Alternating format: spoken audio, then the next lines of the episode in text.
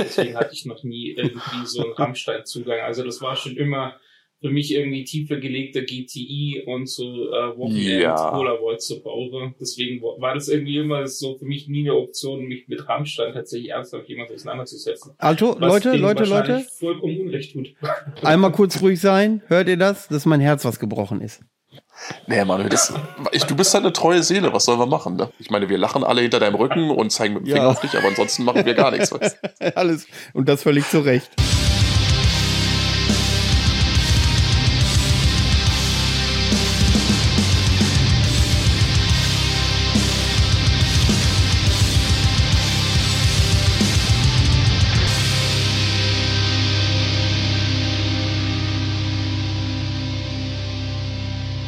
Moin Moin, liebe Freunde und herzlich willkommen zur 63. Ausgabe des Hartschnack Podcast. Heute, nach langer Zeit, endlich mal wieder mit meinem Ying zu meinem Yang, meinem Tau zu meinem Frühling, meiner Wurst zu meiner Leber, meinem Wutz zu meinem Schniedel. Herzlich willkommen, lieber Gerald. Ja, äh, Grüße. Freue mich mal wieder dabei zu sein. Ja, das, äh, auch, dass wir das mal zusammen mal wieder machen. Das ist ja auch schon Naja, länger her gewesen. Genau. ich Ähm, meine, wir ignorieren uns ja ansonsten konsequent, aber jetzt haben wir es mal geschafft. Ja, Das, äh, ich finde, das sollten wir auch so beibehalten. Absolut. Ich mag dich auch nur in Dosen. Ähm, ja, und bei all dem äh, Geschwafel wollen wir unseren Gast natürlich nicht vergessen. Ähm, und zwar haben wir jemanden eingeladen, der seine Fühler an viele Schaltstellen innerhalb der musikalischen Bandbreite ausgestreckt hat. Er ist Redakteur beim Legacy Magazin. Äh, hallo Harald. Ja, schönen guten Tag, hallo. Hallo. Schön, dass es endlich geklappt hat. Äh, Der Kontakt kam über Undergrounded zustande, aber wie ich darauf gekommen bin, dass Undergrounded den Kontakt hatte, weiß ich nicht mehr. Ähm, Wir hatten schon immer mal auf dem Schirm ein äh, Magazin oder Vertreter eines Magazins einzuladen. Du bist du äh, ja noch viel breiter aufgestellt, was zu unserer Freude ja dann klar wurde. Ähm, und da bote es sich ja an, Boote, Böte, ist ja auch wurscht, äh, hat es sich angeboten, dass wir natürlich ganz wagemutig beim größten äh, Extrem-Metal-Magazin Deutschlands anfragen. Und ja, wir wurden belohnt. Ich, das freut uns sehr. Herzlich willkommen, Harald. Ja, freue mich auch sehr. Ich bin gespannt, was ihr da so in petto habt für mich. Ja, ähm, die Sendung, weil du ja schon so viel machst oder gemacht hast, äh, wird vielleicht ein bisschen unstrukturierter und äh, ist auch nicht immer Black Metal spezifischer. Ähm, es wird halt sehr spannend. Ähm, aber wir möchten trotzdem dennoch klassisch beginnen. Erzähl mal bitte, wie du zum Metal gekommen bist. Wie ich zum Metal gekommen bin. Also ich äh, bin ja Jahrgang 1977 und ich habe recht früh angefangen zum Metal zu kommen. Ähm, was nicht zuletzt einem großen Bruder, der zehn, äh, nee, zwölf Jahre älter ist und eine große Schwester, die zehn Jahre äh, älter ist als ich, ähm, geschuldet ist. Die haben mich schon mit äh, neun Jahren, als ich neun Jahre alt war, mit äh, den ersten Metal-Platten konfrontiert. Und witzigerweise war das damals so ein bisschen ähm, ein Wettrennen zwischen meiner Schwester und meinem Bruder. Mein Bruder hat versucht, mir ähm, die Number of the Beast schmackhaft zu machen von Maiden, während meine Schwester versucht hat, mich eher so in die ABBA-Richtung zu, zu drücken. Und ähm, ja, wie das Match ausgegangen ist, das ist wahrscheinlich selbsterklärend, sonst würden wir heute wahrscheinlich nicht hier quatschen.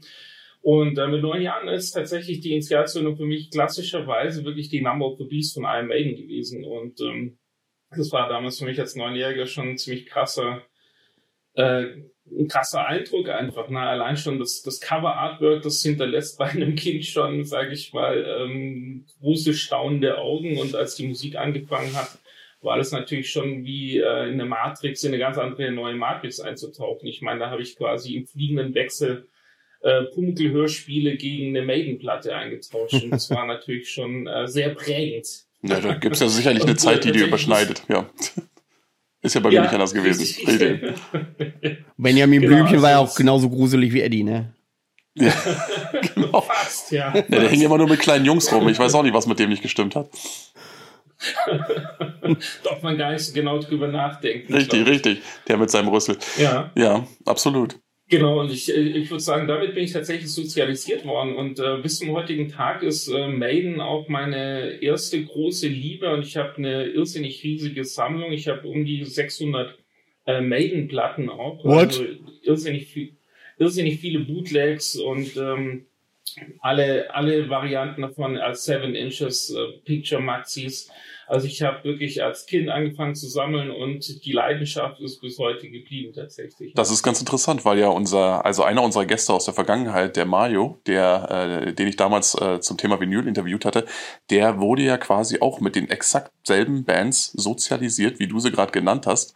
Ähm, bei ihm ist also mhm. auch heute noch die große Leidenschaft zum einen aber, zum anderen Maiden und ja, diese eigenartige Kombination, die aber im Endeffekt ja auch irgendwo auch Sinn macht, weil es ja beides sehr melodische Bands sind, ähm, die hat im Endeffekt auch bei ihm darin gemündet, dass er auch heute noch äh, Bootlegs aus aller Herren Länder irgendwo ranholt von der hinterletzten Live-Aufnahme und was noch so zu finden ist. Eine Faszination, okay. die, ja, die, äh, die so, sich so manchen Nicht-Eingeweihten auch wirklich nicht so richtig erschließen will, aber es gibt da wohl die Maniacs und offensichtlich jetzt auch noch einen weiteren, den ich kennenlernen darf.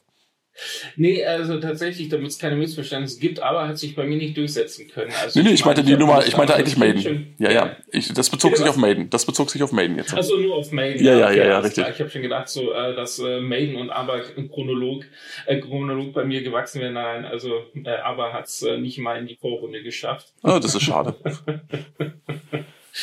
Genau, und äh, ja, dann habe ich alle möglichen Sachen auf Tape gekriegt. Also tatsächlich, wie man halt so klassisch einsteigt zur damaligen Zeit, waren das so Alben wie, keine Ahnung, das Wasp-Debüt äh, ist mir da prägend in Erinnerung, aber auch die Worldwide Live von den Scorpions, man soll es nicht glauben, aber auch die haben damals äh, mit dem Live-Album schon ziemlich äh, imponieren können und äh, es war eigentlich so die, die, die Einstiegsdroge bei mir. Und das hat sich dann relativ schnell natürlich entwickelt in alle möglichen extremen Bereiche dann auch. Also bis hin eben auch zu, zu Oldschool Black Metal, um äh, das Thema eures, eurer Sendung hier auch mit einfließen zu lassen, wobei ich tatsächlich eben ähm, auch mit Possessed Venom und, und äh, Celtic Frost äh, in erster Linie ähm, groß geworden bin und das eben die, die Ur-Black Metal-Suppe für mich persönlich eben war.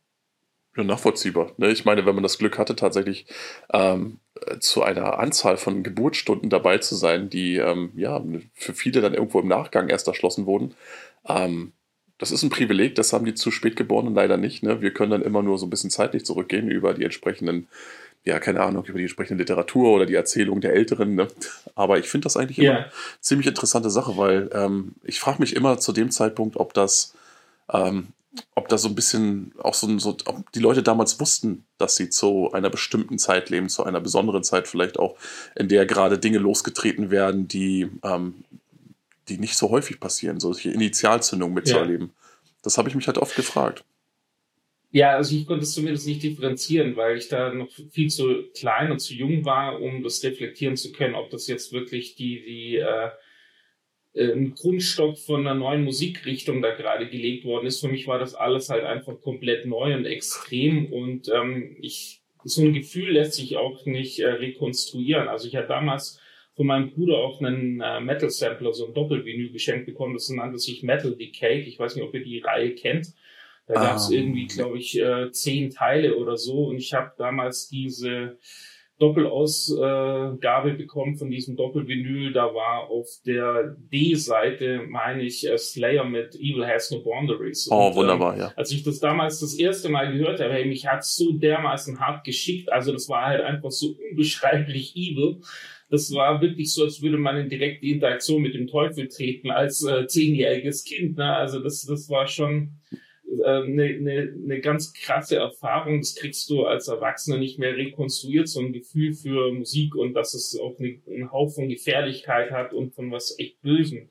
Ja, ja. Und, äh, ja das ist ja, auch nachzuvollziehen, ja. Dann, hm. Ja, genau. Und, und äh, das ging schon relativ früh, als dann so die Hell Awaits und äh, die Show No Mercy dann auch in mein in meinen Radios gekommen sind und es waren dann wirklich Platten, wo ich am Anfang noch nicht so wusste, ob ich die einfach bedenkenlos jederzeit so auf den Plattenteller äh, legen kann oder ob ich dann in direkte Seance mit dem, mit dem Gehörnten trete. Also, das, das, ist aber eine interessante, ganz, ganz krasse Überlegung. Ja, aber ich glaube, ich glaube tatsächlich, dass das eben, äh, dass es im Grunde bezieht sich ja das auf das, was ich vorhin gerade so in den Raum gestellt habe als Überlegung. Ich meine, wenn man, äh, wenn es sowas in der Art vorher einfach noch nicht gab und man als, ich sag jetzt mal Jugendlicher oder als Kind da noch relativ unbedarft rangeht an die Geschichte, dann äh, könnten ja. sich ja solche Überlegungen tatsächlich einstellen. Ist das jetzt vielleicht schon, ich meine, das ist ja offensichtlich nicht die Musik, die Rockmusik meiner Väter, ne, sondern es ist ja tatsächlich schon mal eine ganz andere Kategorie und es hat eine ganz andere Energie, ja. ähm, dass man da vielleicht verunsichert ist und sich denkt so, oh shit, ne, vielleicht, vielleicht, äh, um hier keine Karma-Punkte zu verlieren, ähm, halte ich mich da doch lieber zurück mit dem Genuss selbiger Tonträger. Das ist, äh, ja, das stelle ich mir interessant vor. Stelle ich mir interessant vor, auf jeden Fall. Ich glaube aber, dieser. Eindruck dürfte sich irgendwann gegeben haben, oder? Ja. Ja, glücklicherweise. Also tatsächlich, ich würde ich würd viel dafür geben, äh, heutzutage nochmal dieses naive Gefühl nochmal entwickeln zu können oh, ja. ja. auf Musik. Also das, das äh, habe ich natürlich jetzt schon jahrelang oder ja bald schon jahrzehntelang nicht mehr so äh, empfunden, als ich was Neues gehört habe, wo ich gedacht habe, oh, what the fuck. Mhm. Also ich, ich weiß damals in meiner Kindheit und Jugend, da gab es halt einfach so mehrere so Checkpoints auch. Tatsächlich 1990 war für mich das auch so ein vollkommen neues Level, als ich ähm, von Pantera die Cowboys vom Hell gehört habe. Allein diese Riffarbeit. Absolut, ja. Das war halt ein, das war was so in your face. Ich hatte nichts Vergleichbares zum damaligen Zeitpunkt gehört, obwohl ich eigentlich schon in Anführungsstrichen extremere Musik gehört habe. Aber diese Härte der Riffs auf der Cowboys vom Herr, wenn du den Titelsong laufen lässt, ey, es gibt mich, da, da kriege ich heute noch Gänsehaut. Es gibt nicht wenige, die behaupten, dass Pantera die härteste Band der Welt ist. Nee, weil die, äh, ich glaube, ja, das. kann man wahrscheinlich äh, unterschreiben zu einem gewissen Grad, auf jeden Fall. Auf eine gewisse Weise sind sie das vielleicht, ja. Nee, es also ist der, auf jeden Fall trifft der die Bezeichnung zu, dass es sehr in your face ist. Es ist ja auch insgesamt sehr trocken und äh, sehr scharf eigentlich auch vom Klang her. Also es ist ja nicht so, als wenn man jetzt, ich meine, wenn man das jetzt mal direkt mit äh, der äh, Show No Mercy vergleicht, das hat ja, die Show No Mercy hat ja fast noch ein, ähm, fast noch so, die ist ja fast noch zugänglich, was das angeht. Ne? Die ist ja auch insgesamt ja. vom Klang her auch hm, ich würde fast sagen, nicht unbedingt weich, aber ähm, wie gesagt, man kommt da schnell rein ins Hören.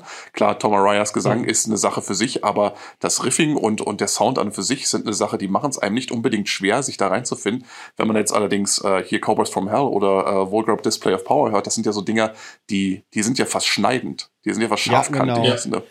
Die äh, Vulgar Display of Power, da munkelt man ja auch, wenn ich kurz ins Wort fallen darf, äh, dieses Cover ist, ich glaube, das ist doch das Album, wo der eine Typ äh, die Faust in die Schnauze bekommt, genau. Ich hätte ja. jetzt gesagt, äh, ins Esszimmer bekommt. Ähm, ins Esszimmer. Ähm, man munkelt, dass äh, der sich hat mehrfach auf die Nase hauen lassen oder auf die Seite hauen lassen, bis sie das perfekte po Foto hatten. Äh, was da jetzt nun mal halt, ne? dran ist, weiß ich nicht. Äh, das ist, wurde mir aber mal äh, so angetragen, dass das wohl ähm, so gewesen sein soll, dass er einige Male hat äh, schlagen lassen müssen, bis das perfekte Bild äh, da war. Das hat er bestimmt im Fanclub ja, gewonnen. Schwer vorstellbar. Richtig. Genau, so ein Ausschreiben gemacht im Fanclub, ne? Wer will mal mit irgendwo zu einem Meet and Greet und dann, wer will aufs nächste Cover? Ach ja, ich bitte. Ne? Der Anselmo hat, glaube ich, noch selber geschlagen, oder was? ja, richtig. Da wäre nur eine Kleinigkeit, von der wir dir erst jetzt erzählen. ja, ich kann mir das gut vorstellen. Du kriegst von Phil Anselmo auf die Fresse. genau. Oh ja! Obwohl, Anfang der 90er könnte ich mir auch vorstellen, dass da genug Leute unterwegs wären, die gesagt haben, äh, bitte danke, ja, gerne. Ja, genau. Und dann, ähm, richtig, also du hast äh, sozusagen, also dann hast du ja mehrere Initialzündungen quasi miterlebt und ich kann das eigentlich im Grunde auch nur so unterschreiben, dass ähm, ich glaube, dass da musst du dich auch nicht grämen. Ich glaube, das ist für uns alle immer so ein bisschen diese Suche, diese ewige, die sich nach den ersten, ähm, nach diesen ersten Aha-Erlebnissen irgendwo quasi durchs ganze Leben zieht, dass man immer so nach diesem, nach diesem Momentum wieder sucht. Ähm, ja, 90er, Anfang der 90er, äh, Cowboys from Hell, wie ging es danach weiter für dich? Tatsächlich die ersten Konzerte. Also 1990 war mein erstes Konzert. Ähm, das war, und das darf man vielleicht gar nicht in der Sendung sagen, ich weiß nicht, ich kann auch behaupten, ich bin nur wegen der Vorband hingegangen. Ich bin am, am Bodensee aufgewachsen, in Friedrichshafen, um genau zu sein. Und damals haben in den Messehallen die Scorpions gespielt auf ihrer Wind of Change Tour und die Vorband waren Amort Saint. Und ich war damals 13 Jahre alt und ich war äh, schwerst beeindruckt von Amort Saint und das war tatsächlich dann auch äh, für mich die Entdeckung des US Power Metals. Also die Scorpions waren schon ganz nice, aber ich habe damals schon gemerkt, okay, selbst als 13-Jähriger dachte ich mir ja schon, das ist schon ein bisschen auch Sellout, was hier passiert. Also du konntest wirklich ähm, allein an dem Merch-Stand war mir schon klar irgendwie, dass es uncool für eine Metalband oder für eine äh, Rockband so viel Shishi von sich zu haben. Und ich fand eben diese undergroundigen Amort Saint, die auch, glaube ich, nur kurzfristig in das Line-Up gerutscht sind und halt ungleich heavier waren als Vorband. Äh, ich fand ich halt tausendmal charismatischer und das hat halt für mich äh, vollkommen dieses Tor hin zum US-Power Metal geöffnet. Danach habe ich mich dann nur noch mit Bands wie, was weiß ich, Omen, Agent Steel, Hellstar und eben Saint und Konsorten auseinandergesetzt. Mhm. Das war für mich eben dann auch so, so ein, so ein Quantensprung. Und im gleichen Jahr habe ich dann übrigens ähm, Maiden gesehen mit äh, Anthrax. Äh, die haben auf ihrer No Prayer for the Dying Tour gespielt und Anthrax äh, mit der Persistence of Time und das waren so meine ersten ähm, Konzerterlebnisse 1990 war es. Ich glaube sogar, dass Maiden vor äh, Scorpions war. Ich bin mir manchmal gar nicht mehr sicher, was davon das erste war. Ich bin auf jeden Fall zu beiden Konzerten mit meinem Bruder hingefahren. Surprise, surprise. Ähm, genau. Und äh, das war schon, ja, für mich als 13-Jähriger beides sehr, sehr sehr, sehr beeindruckend natürlich. Ne? Ja klar, weil das ist, ich meine, viele vergessen ja auch gerne, wie groß die Scorpions tatsächlich mal gewesen sind, ne? Auch gerade immer in, noch. In, ja, im Ausland. Im Ausland werden die Scorpions vergöttert. Ich verstehe das auch nicht, mir ist das eine Spur zu lame, aber im Ausland werden die Scorpions wirklich vergöttert. Naja, gut, aber ich ja. glaube, das, sind, das, das basiert dann auch wirklich auf ihren alten Großtaten. Das kann mir keiner erklären, dass die heutzutage immer noch mit ihrem neuen Material irgendwo neue Fans dazu gewinnen. Also, das halte ich für unwahrscheinlich. Ne, die haben Na, wahrscheinlich jetzt. Ne? Es gibt Alle aber auch so Bands in einer gewissen Größe, die können raushauen, was sie wollen. Ihre Fanbase ist so treu, die hinterfragen ja nichts. Das erlebe ich ja selbst. Äh, äh, wir alle wissen, dass ich ja hier und da gerne mal Rammstein höre. Das erleben wir. Nein, Rammstein du? bringt seit zwei, drei Tagen nur noch durchschnittliches, wenn überhaupt, pseudowitziges Zeug raus. Und in dieser Rammstein-Fanszene, die übrigens sehr toxisch ist, wie ich finde, ähm, Ernsthaft? ist ist, wird das so hart gefeiert, wo ich da, wo ich da sage, Alter, bei den letzten zwei, drei Alben kannst du dir höchstens zwei, drei Songs anhören, der Rest ist generische 0815 Nummer, die, die, das wird nicht hinterfragt. Das wird alles gefressen, was da hingeworfen wird. Und so stelle ich mir das vor, dass es bei diesen riesigen Bands, auch Metallica oder so, äh, das wird alles hingenommen. Da wird ja. viel innerhalb der Metal-Szene wird vielleicht so diskutiert, aber diese ganzen Wochenendrocker, die ja. da zu diesen, zu diesen großen Konzerten hingehen, um sich einmal cool zu fühlen, ähm, die, äh, die nehmen das alles und hinterfragen nichts mehr. Hören sich das, das an und sagen, das ja. muss geil sein, weil es halt die große Band ist, die das produziert. Das ist aber auch der, das ist genau der Punkt, äh, den ich, von dem ich glaube, dass es hier der ausschlaggebende ist. Ne? Ich meine, ab einem bestimmten Punkt haben sich jene Leute, die tatsächlich auf die Qualität der Musik einen gewissen Wert legen, zurückgezogen und äh, denen das Feld überlassen, die einfach nur das Spektakel lieben und den Namen lieben und gerne am nächsten Tag irgendwo äh, quasi im Pausenraum gerne was erzählen möchten. Und ich meine, da ist ja quasi Rammstein die Vorzeigeband, was das angeht. Ähm, das ist ja, da kann ja jedes Lieschen Einfalt irgendwo, ähm, kann sich dahin bequemen und ähm, sich da mal kurz ein bisschen schocken und ein bisschen laut anbrüllen lassen und am nächsten Tag dann äh, die Heldengeschichte quasi auf der Arbeit breit treten.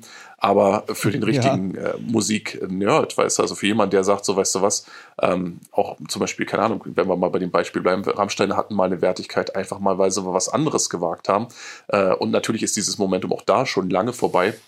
Ähm, diese, diese Art von, von Zuhörern, also wenn die so ein bisschen kritikfähig sind und durchaus auch, und das gilt ja so für so viele große und vor allen Dingen alte Bands, ähm, die sind schon lange nicht mehr dabei. Die können das auch nicht. Ne? Die sind ja dann irgendwann, äh, wenn sie das, das Gefühl der Enttäuschung nach dem oder jenem Album äh, ver, äh, verwunden haben, äh, ich meine, wie willst du denn da wieder ranfinden? Ne? Es könnte natürlich sein, dass gewisse Dinge einfach äh, weiterlaufen, einfach weil man immer noch unterschwellig hofft, dass der nächste große, der abschließende Wurf vielleicht doch noch einer wird, der sich gewaschen hat. Aber in der Regel ist es das ja nicht. Und irgendwann hat man einfach die Schnauze voll davon, dauernd irgendwo mit schlechter Musik belästigt zu werden. Es sei denn, wie gesagt, man mag eigentlich gar keine Musik, sondern einfach nur Spektakel. Und da kommen wir dann eben, wie gesagt, in den Bereich. Zumindest meine Meinung. Das kann man, glaube ich, so stehen lassen, ja. ja.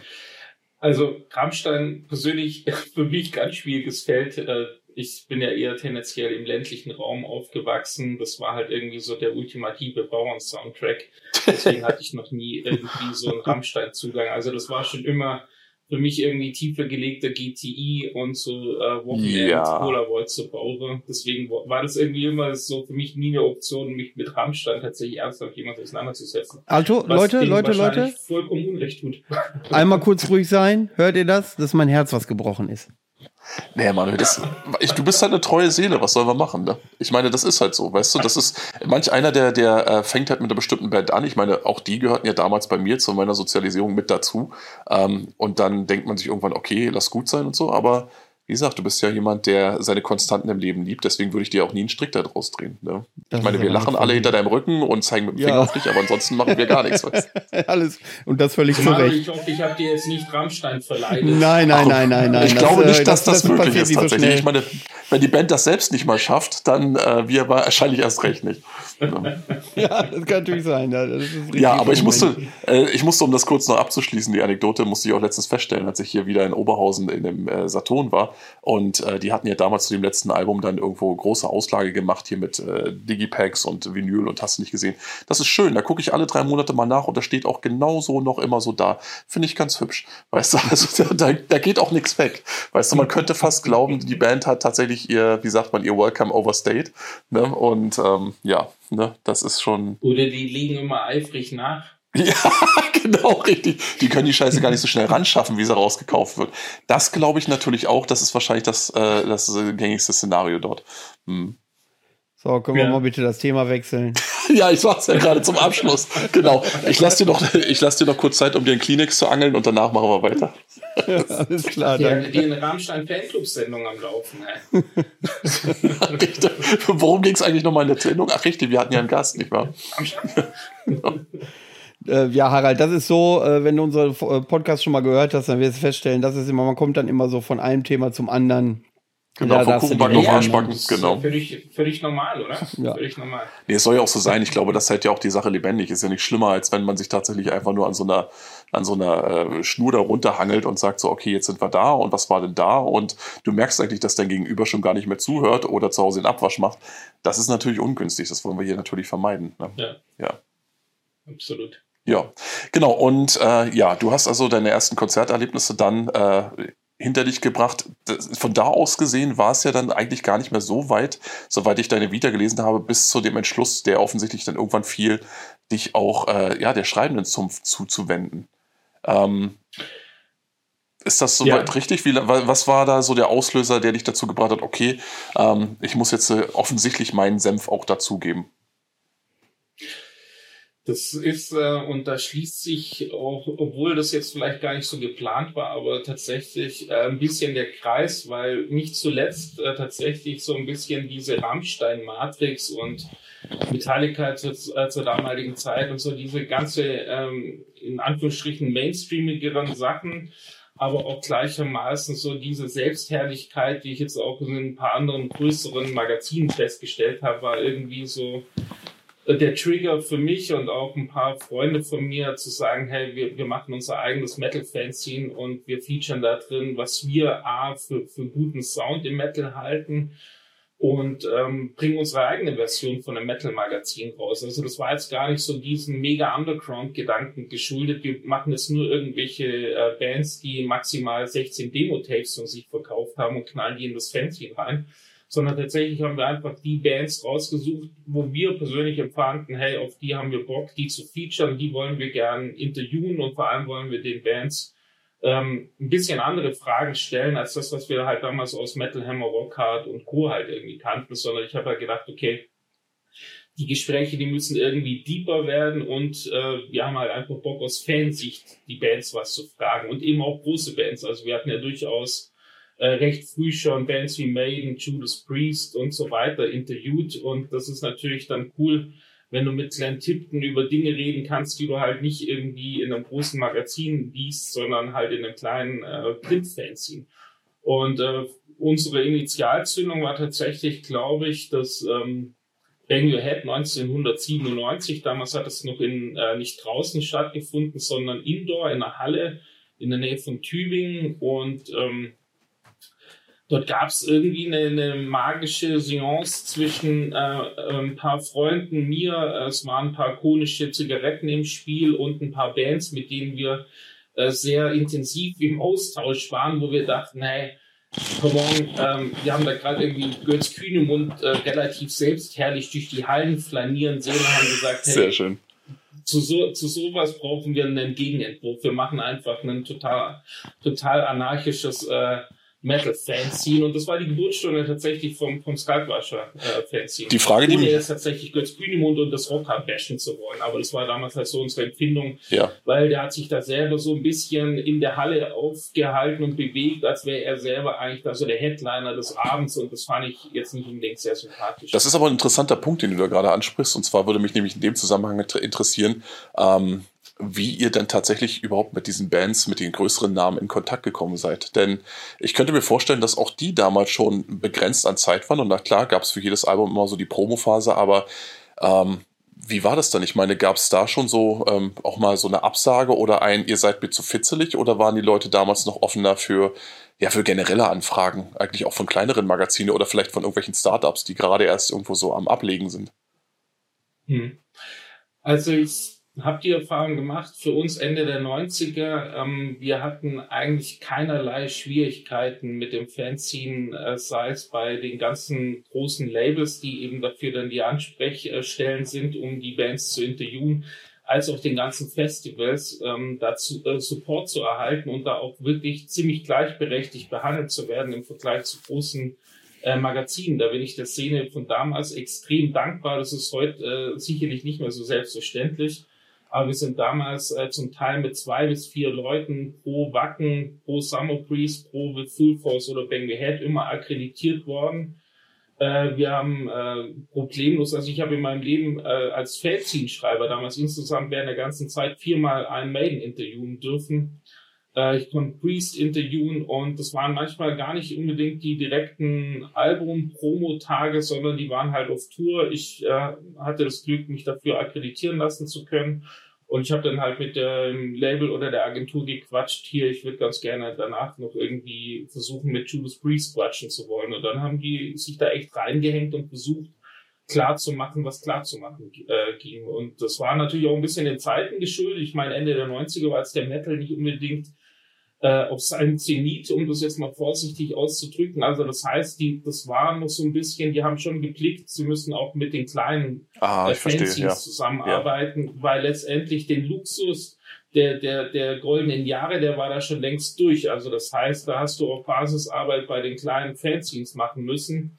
Und das hatten die damals eigentlich alle relativ gut beherzigt und ähm, erfreulicherweise haben sich einige Labels, Agenturen, aber auch Festivals diese Philosophie bis heute äh, beibehalten und sind dann nicht irgendwann in so eine äh, dekadente Arroganz abgedriftet und sagen, ja, nee, mit so einem kleinen Popel-Fancy machen wir gar nichts mehr, interessiert uns gar nicht. Ja, nee, ich kann mir das gut vorstellen. Also ich meine, das ist ja, ähm, du hast ja vollkommen recht, ne? Gerade so, äh, der Metal ist ja eigentlich, das war ja auch die Zeit, als äh, Metal Hammer sich dann umbenannt hat und äh, das Rock Hard. Ich meine, ich habe damals ja zu der Zeit, als ich angefangen habe, auch mir ähm, ja die großen Magazine zur Hand genommen und hatte damals schon so ein bisschen das Gefühl, dass äh, man auf der einen Seite irgendwie so ein bisschen alten Zeiten nachhing und da gar nicht so richtig raus wollte, auf der anderen Seite aber auch sich schwer tat, irgendwo mit den neuen Zeiten und mit dem, was jetzt gerade so angesagt ist. Ähm, und Mhm. da, da, ja, wenn man da so reinstoßen kann und sagt, weißt du was, ich habe jetzt sozusagen einen gewissen jugendlichen Eifer, den ich hier mit einbringe. Ich bin aber eben kein, kein irgend so ein Altkruster, der hier irgendwie, ähm, ja, der, der davon ausgeht, dass ihm alles in die Hand gegeben wird, weil er ohnehin schon 15 Jahre dabei ist, sondern der einfach noch jung und, und hungrig ist.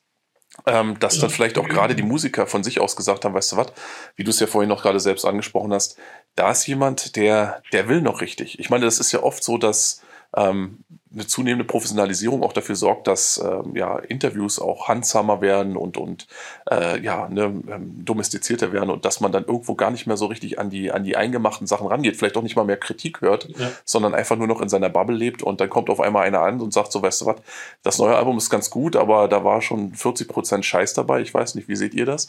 Ne? Und dann, wenn man dann auch noch antworten muss, weil man ja irgendwo weiß, ach shit, ey, ja, es stimmt, ähm, das kann gut sein, da hast du vielleicht auch recht und ich muss tatsächlich mit dir reden, weil wir wissen, dass wir, äh, dass jeder Verkauf heutzutage zählt.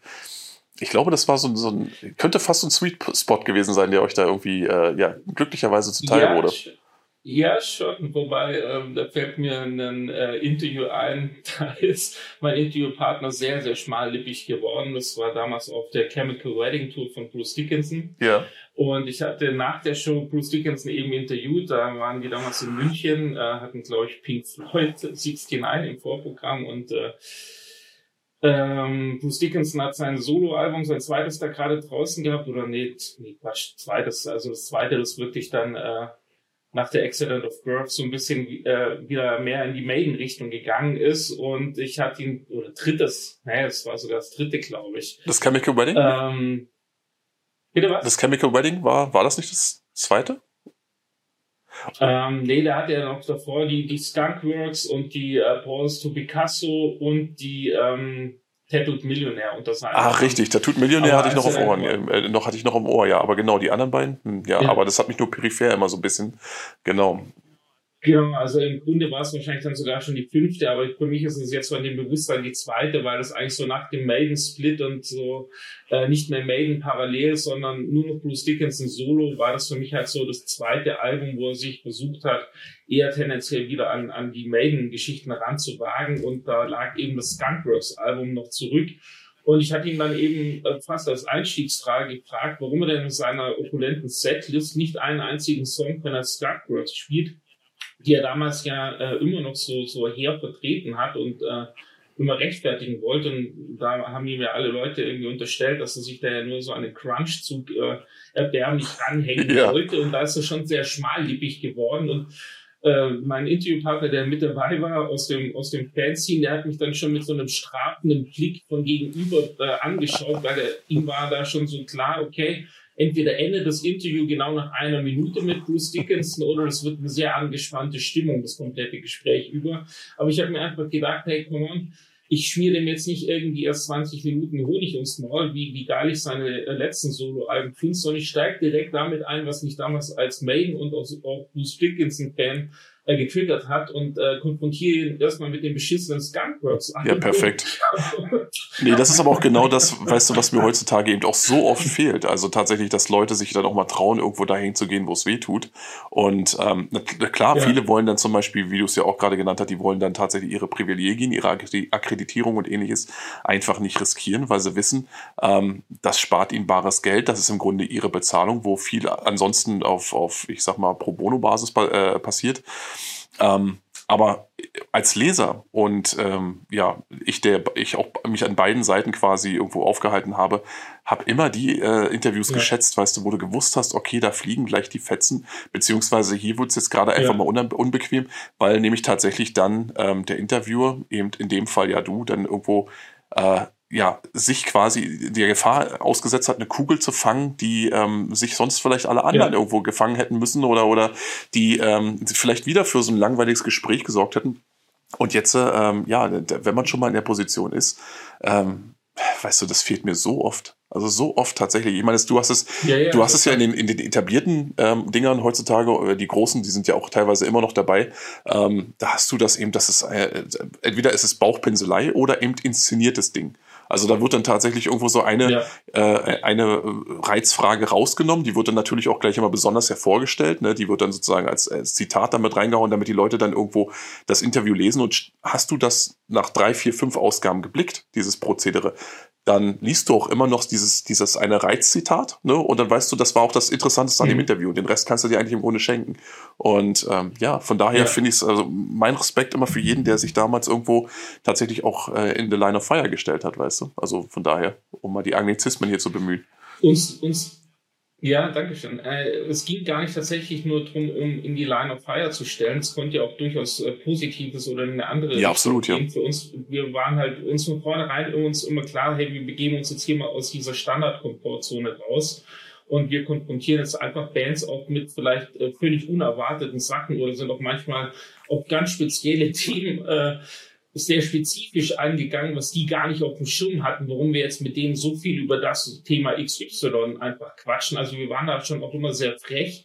Und es war, sag ich mal, auch ein bisschen unserer Logik geschuldet von, ähm, wir haben da Bock drauf, ähm, mit den Leuten Gespräche in die Richtung zu lenken, was uns wirklich interessiert und was uns pufft und was wir vielleicht in unserem Freundeskreis oder in irgendeiner bierseligen oder THC-seligen Runde so irgendwie empfinden von, hey, wir sollten mit Chris Barnes mal über so ein paar gechilltere Themen reden. Das war einfach so die, die Dynamik damals von uns als Fanziner irgendwie. Das hat sich halt eins zu eins auf, äh, auf unsere Arbeit als quasi Pseudo-Journalisten halt auch übertragen, dass wir halt genauso an das Thema wir machen Interviews herangegangen mhm. sind. Und wir hatten ja in unserem Fanzine ja auch echt immer sehr viel krasse oder äh, abgefahrene, zum Teil sehr ähm, durch Kolumnen drin und, und Specials und so weiter. Und das, davon hatten wir echt auch ein paar Hardliner-Fans. Also zum Beispiel Mille von äh, Creator hat sich von mir äh, immer die neueste Ausgabe von Skullcrusher Fanzine äh, privat zu sich nach Hause schicken lassen, weil der hat das komplett von vorne bis hinten immer gelesen. Der fand es total geil, was wir da gemacht haben.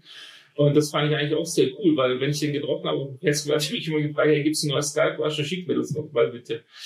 Und äh, das sind auch Leute, mit denen kannst du auch sehr, sehr gute Interviews führen und die haben manchmal so ein bisschen, glaube ich, den Spirit verstanden, ja. unter dem wir überhaupt so ein Fanzine gegründet haben. Wir wollten ja jetzt nicht mit so einem überbordenden Nerdtum äh, punkten, sondern wir wollten einfach so ein bisschen eine andere Sichtweise auf das ganze Thema Metal auch so ein bisschen. Ja, verständlich, ja. Nee, ich meine, gerade diese äh, Authentizität ist ja das, was heutzutage eben auch viel abgeht, auch gerade zum Beispiel wundersamerweise auch im Underground-Bereich. Ähm, gerade speziell im, im Black Metal-Bereich, das muss ich immer wieder bemerken, dass also einfach so ein, äh, so ein, ich sag jetzt mal, lockeres, äh, zwischenmenschliches, zwischenmenschlicher Austausch, der dann auch vielleicht mal eine, eine ehrliche oder eine ernst gemeinte, vielleicht auch mal eine unbequeme Antwort irgendwo äh, hervorbringen kann, der wird in der Regel von, von ja, so pseudo-intellektuellen, manchmal pseudo-esoterischem äh, Geschwobel abgelöst. Man versucht immer, also einer versucht immer anspruchsvoller als der nächste zu sein.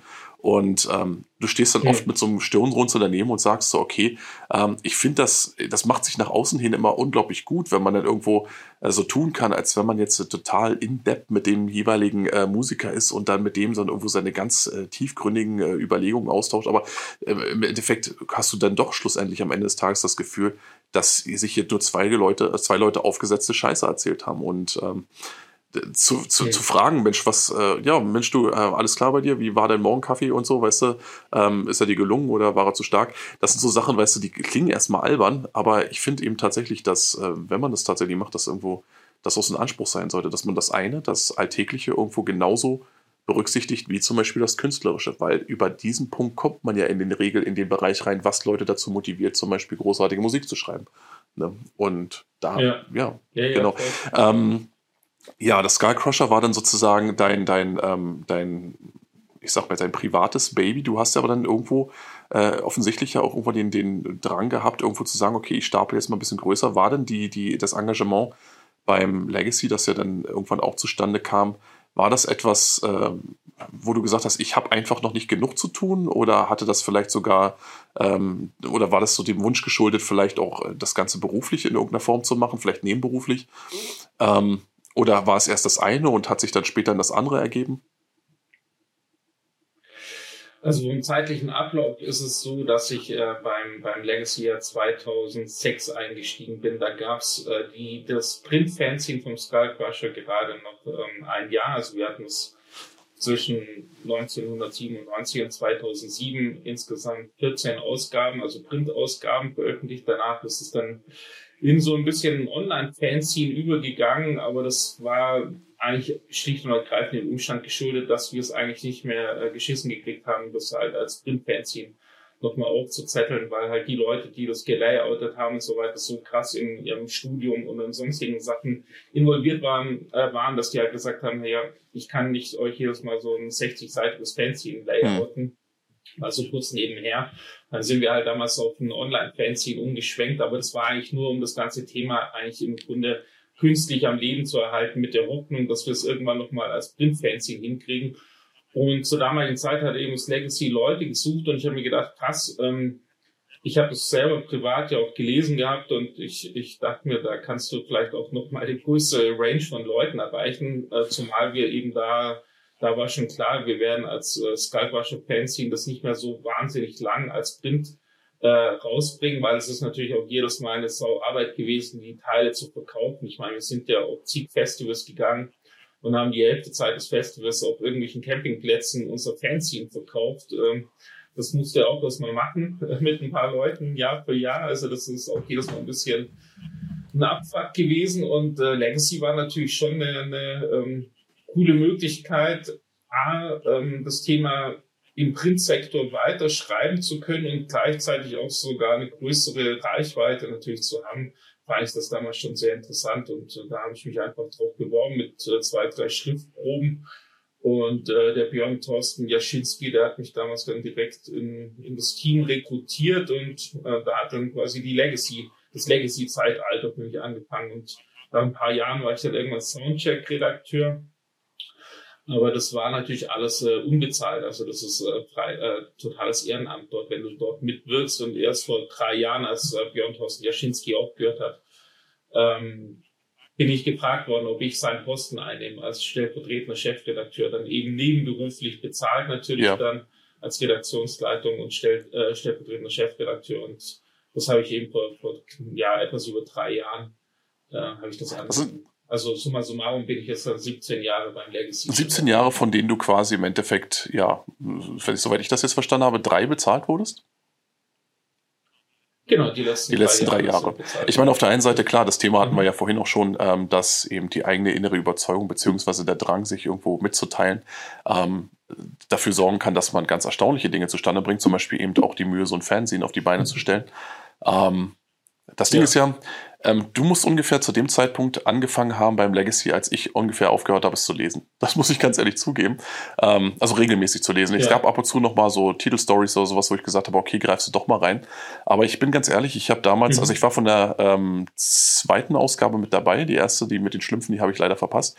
Ähm, ich hatte vorher das Deftone tatsächlich, äh, also die Ausgaben des Deftone noch mitbekommen und hatte das gar nicht erst so richtig geschnitten, yeah. dass das eine quasi in das andere übergegangen ist.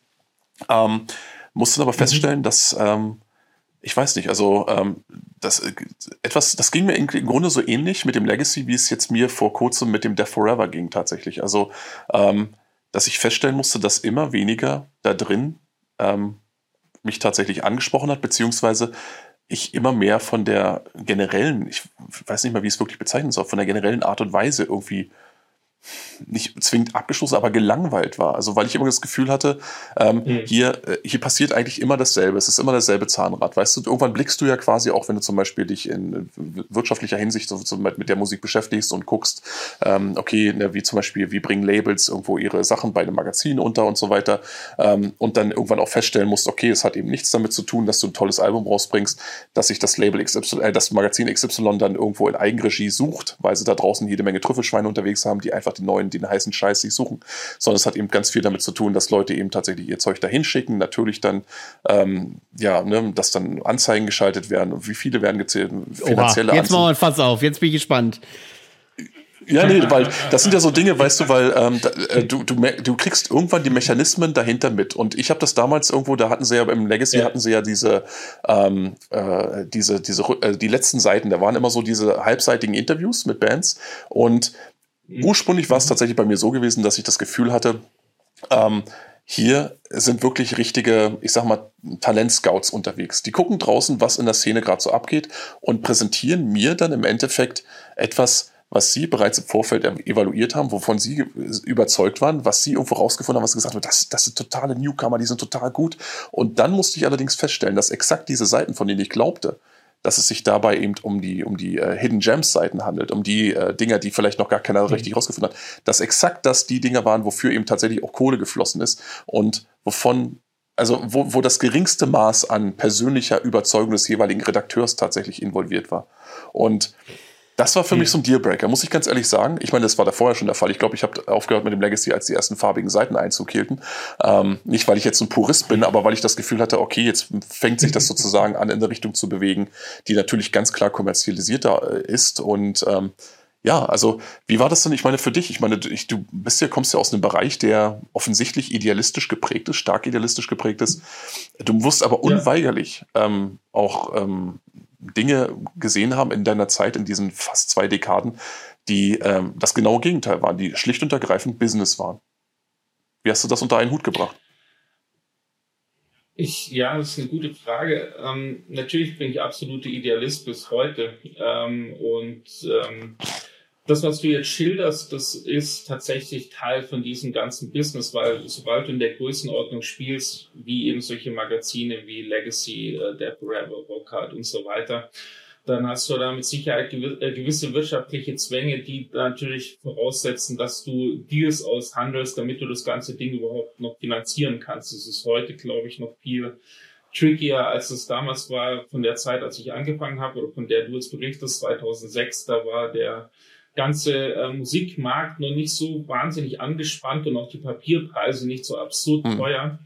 Ähm, heutzutage so ein Magazin zu produzieren ist irrsinnig äh, teuer. Das äh, ist was, was man, äh, glaube ich, dabei immer auf dem Zettel haben muss. Und letztendlich, du kriegst das nicht gegenfinanziert durch puren Idealismus, sondern du kriegst es halt dadurch gegenfinanziert, indem du selber die eine rote Linie oder, oder einen roten Faden für dein Magazin aufbaust und sagst, das ist in der Range von Dingen, die wir behandeln, inhaltlich, thematisch. Du musst ja auch sehen, das Heft hat ja äh, rund 300 Seiten Umfang äh, im zweimonatigen Zyklus. Also das heißt, da ist ja irrsinnig viel Content drin in so einem mhm. Heft.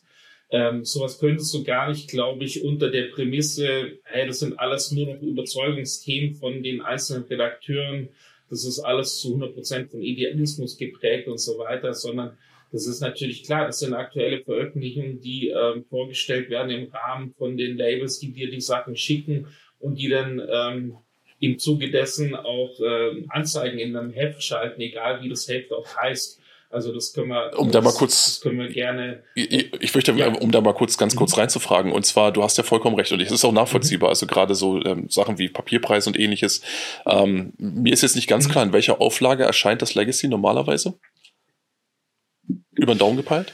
Aktuell hat es ja so 20, 25. 25.000, okay. 25.000 mal Heftpreis, ja. was ist der momentan? Ungefähr 8 Euro, 8, 9 Euro. Ja, wir müssen ja jetzt nicht, wir müssen ja jetzt nee, nicht die Buchhaltung des Legacy durchgehen. Nee, nee, nee, ne? ich finde, das sind so Dinge, die wir, äh, die wir schon ja. unterm Deckel halten sollten. Nee, es geht, es geht mir nämlich in erster, das sind ja Fakten, die, also Auflagenstärke und äh, Magazinpreis, das kann ja. ja quasi jeder irgendwo äh, wissen. Ja. Was mich aber natürlich interessiert, ich meine, wir reden ja im Endeffekt davon, dass ähm, so wie ich das jetzt verstanden habe, sind ja den ganzen Arsch voll Redakteure dann dabei und die meisten davon arbeiten quasi ja. für lau, die allerwenigsten verdienen dann Geld oder wenn überhaupt dann irgendwo so ein bisschen Nebengehalt ähm, und trotzdem haben wir ja eigentlich im Endeffekt, äh, also was ich jetzt einfach wissen möchte, ist äh, der, der, der Magazinpreis mhm. selbst deckelt die Herstellungskosten nicht.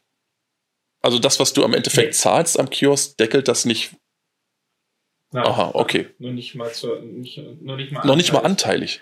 Also das, nee, also allein die, die CD-Beilagen, die da jedes Mal dabei sind, äh, du möchtest gar nicht wissen, was das alles kostet, das Produzieren zu Ja, so ein bisschen Einblick habe ich ja, ja. So, also so ein bisschen Einblick habe ich ja gerade, ja. so was so CDs und Pappschuhe ja. angeht und so weiter.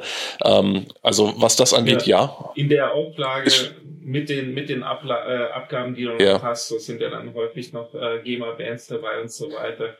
Aber allein der, der pure, der pure Heftpreis ist schon totaler Wahnsinn. Und noch Druckereien zu finden, die das äh, überhaupt noch drucken. Ne? Also das ist äh, mit Zunahme von der Papierknappheit äh, auch ein echter Run gewesen. Also wir mussten in den letzten Monaten, glaube ich, dreimal die Druckereien auch wechseln, ja. weil die es einfach, äh, weil die kein Material mehr hatten oder auch gar nicht, dass sie in Time mehr drucken ja. konnten. Und das wissen die natürlich auch und entsprechend da ist da die Preisgestaltung, also zum Teil ist es 60 Prozent nach oben gegangen, die Papierpreise für dich als äh, ja, für mich war das ja auch ein wichtiger Punkt, äh, für ein wichtiger Punkt, den ich einfach mal auch selbst für mich auch mal klären wollte und vielleicht auch für den einen oder anderen da draußen, nämlich, ähm, weil ja. die Rechnung, die wie ich sie gerade aufgemacht habe, die macht sicherlich der ein oder andere auch auf. So, ja. also denkt sich dann, okay, keine Ahnung, wenn wir jetzt ja. sagen wir mal einen Preis von ähm, durchschnittlich acht Euro pro Magazin nehmen, vielleicht auch neun und rechnen das mal 25.000 und dann kommen so und so viele Euro raus und ähm, ja, je mehr man sozusagen von etwas produziert, so der Laie zumindest,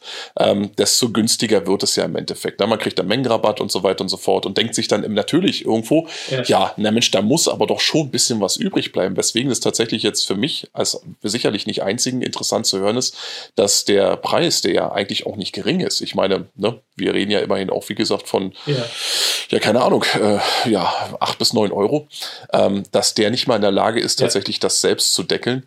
Was mich allerdings in gewisser Weise zu nee. derselben Frage bringt oder zu der nächsten Frage bringt, ähm,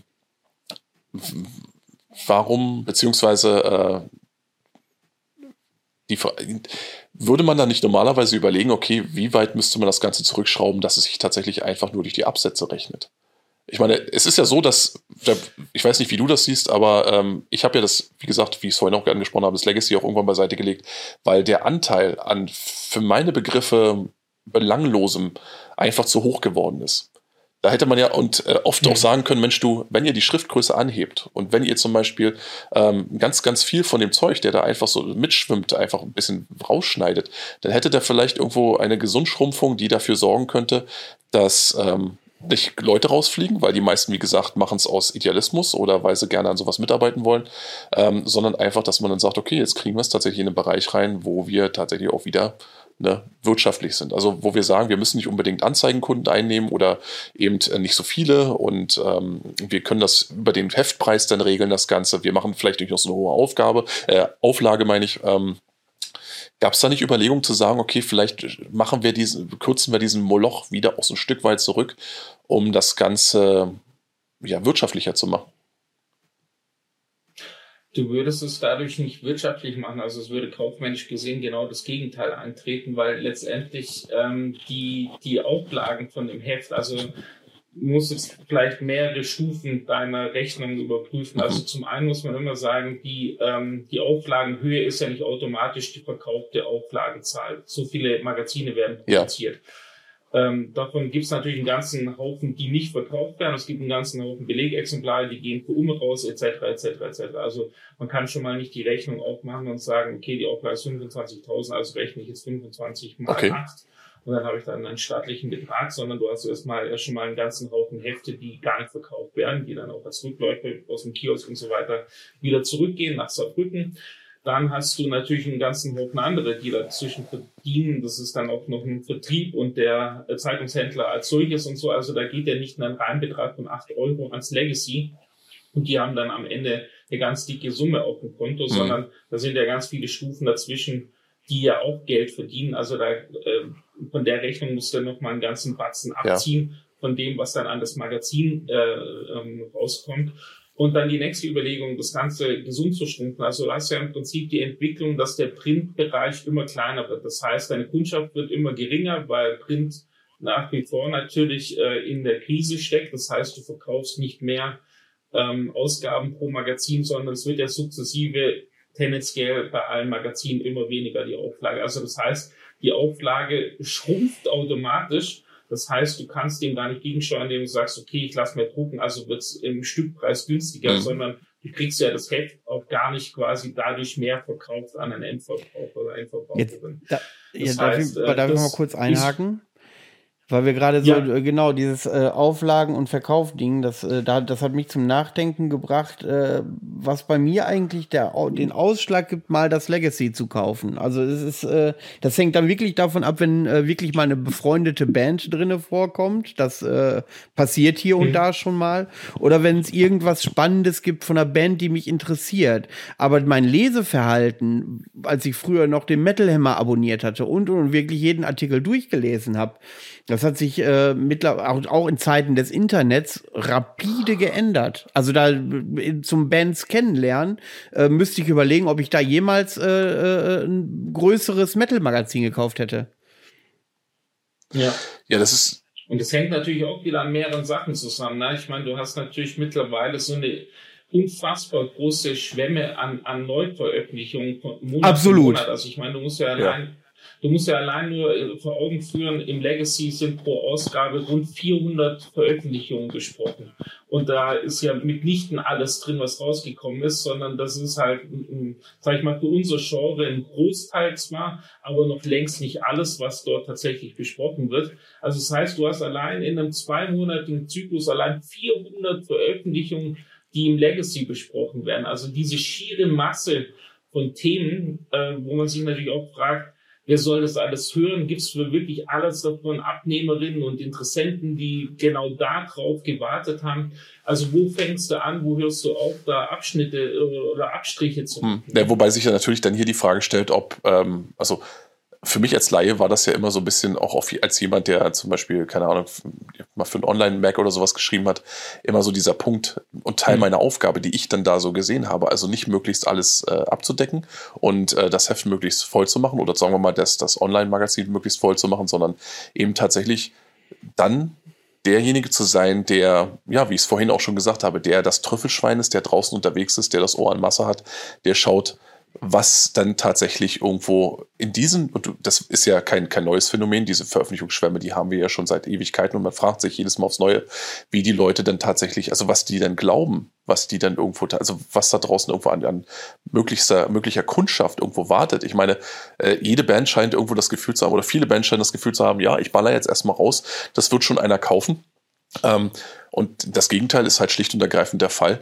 Ähm, da war ich immer so der Meinung, dass eigentlich genau das eigentlich so die Aufgabe eines Magazins ist, dann so ein bisschen zu gucken, okay, ähm, es geht weniger darum, ähm, eine Sache zum Beispiel äh, möglichst, möglichst umfangreich zu machen, dass man alles abdeckt, sondern wirklich zu sagen, okay, ich suche jetzt einfach nach den, nach den, nach den besonderen Veröffentlichungen, nach denen die. Das ist eine spannende Frage. Das ist ja. ein richtig spannender Punkt wo wir dann mal wirklich in die Praxis, in die Arbeit gehen. Ähm, woran, ja. wie entscheidet ihr? Also ich meine, ihr kriegt ja wahrscheinlich, wenn du sagst, äh, so 400 Album, äh, äh, Alben besprecht ihr da äh, im Monat quasi in dem Magazin und ähm, da werdet ihr aber deutlich mehr bekommen oder besprecht ihr wirklich alles, was ihr zugeschickt bekommt?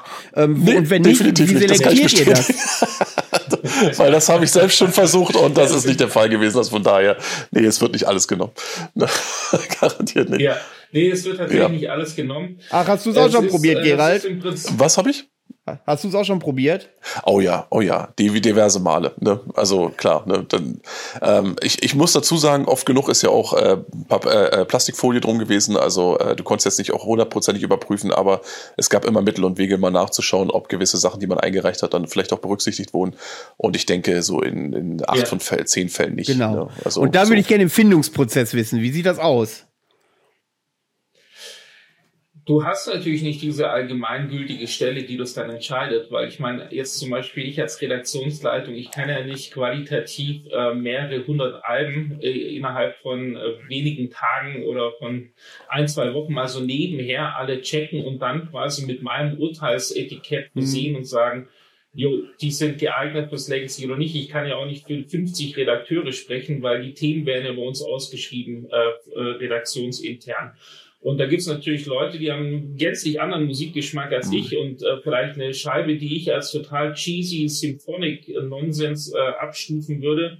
Äh, gibt's vielleicht jemand, der ähm, gibt da 13 von 15 Punkten, weil die Band richtig geil findet. Also das heißt, ich kann ja da nicht irgendwie die Qualitätsschneise äh, sein und sagen, okay, die hier sind dabei und diese nicht dabei, sondern letztendlich gibt's für den Sound, der bei uns letztlich besprochen wird, äh, mit Sicherheit irgendwelche Leute aus dem Redaktionsteam, deren Fachbereich das ist und die dazu auch eine fundierte Meinung haben. Und würden wir jetzt sagen, okay, wir bewerten jetzt ja nur die Sachen, die qualitativ wirklich richtig gut sind, würde es ja bedeuten, wir bräuchten unsere Punkteskala nicht von 1 bis 15, sondern nur von 10 bis äh, 15 oder so, ne? weil wir drunter dann ja quasi alles ausselektieren, wo wir denken, jo, braucht ja eh kein Mensch eine 8-Punkte-Kritik oder eine, eine 3-Punkte-Kritik oder was auch immer.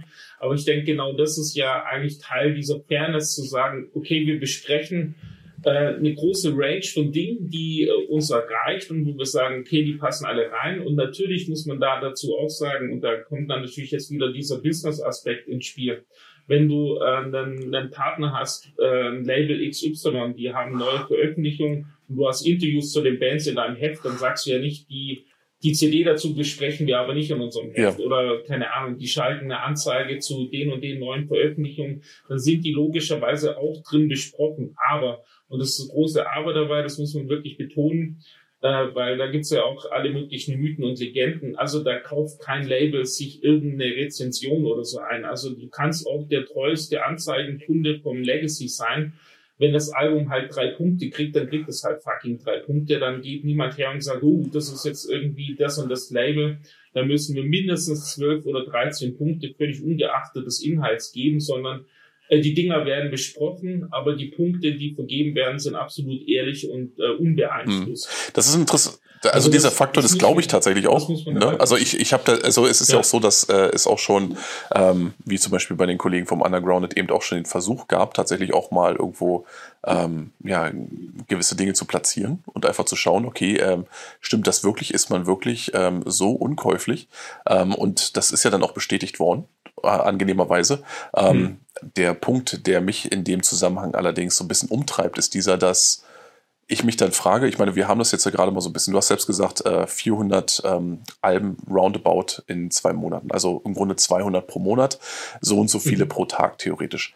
Ähm, da stellt sich natürlich irgendwo ja. so ein bisschen die Frage, also für jemanden, wenn ich jetzt mal ganz, ganz, ganz banal oder ne, einfach denkend da an die Sache rangehen will, ähm, ob es quasi im Anbetracht dieser schieren Schwämme tatsächlich ähm, überhaupt Sinn macht, den Versuch zu wagen, das Ganze möglichst abzudeckeln.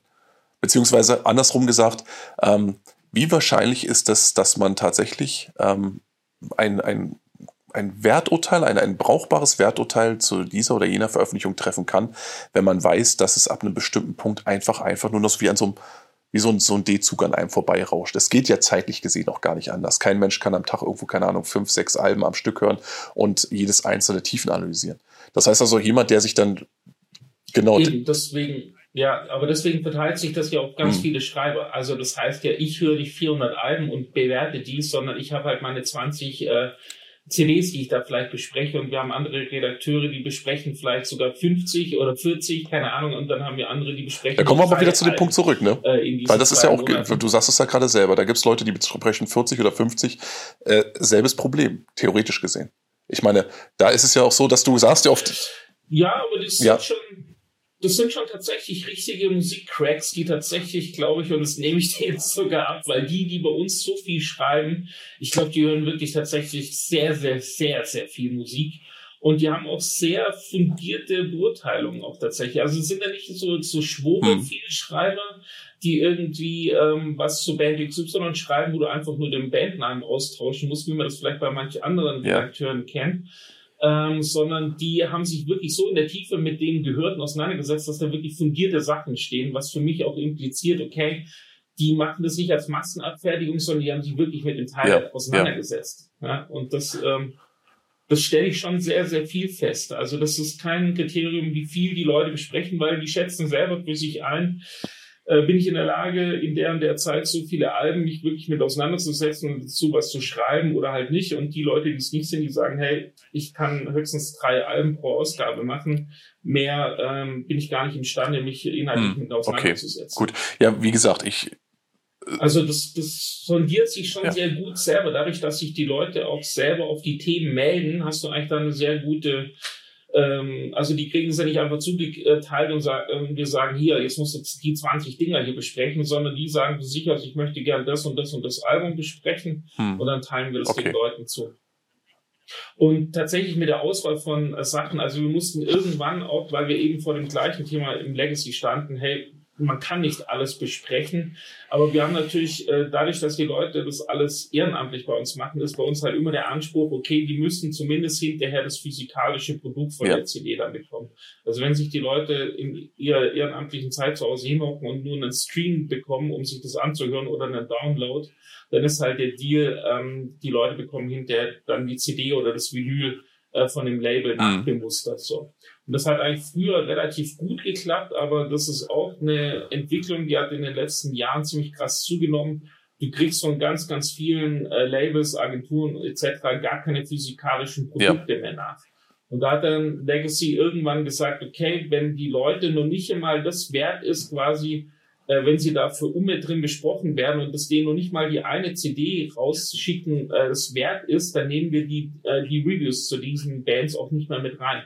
Also das heißt, bei uns gibt es auch tatsächlich äh, einige Labels, die ähm, die chronisch nicht nachbemustern für unsere Redakteure, die dafür ihre Zeit opfern, sich damit auseinanderzusetzen, die, die finden dann einfach auch nicht ja. mehr statt im Magazin. Ja, gerechtfertigt. Also das heißt, das, was du da drin liest, das sind im Grunde eigentlich alles äh, Labels und Agenturen, die dann auch sagen, okay, wir schicken dann hinterher dann auch die CD an die Person raus, die äh, das Review geschrieben hat. Oder die da kann ich ja mal äh, erzählen, als ich ähm, äh, mit dem Podcast begonnen habe, das waren so zwei, drei Monate später, da kam auch äh, das ein oder andere Label, sogar ein sehr großes Label, dessen Namen ich aber nicht nennen würde, ähm, das gesagt hat, ja, pass mal auf, äh, hast du Bock, äh, wir würden, wenn eine CDs zu besprechen und wenn du genau dieses Album im Podcast besprichst, darfst du es auch behalten.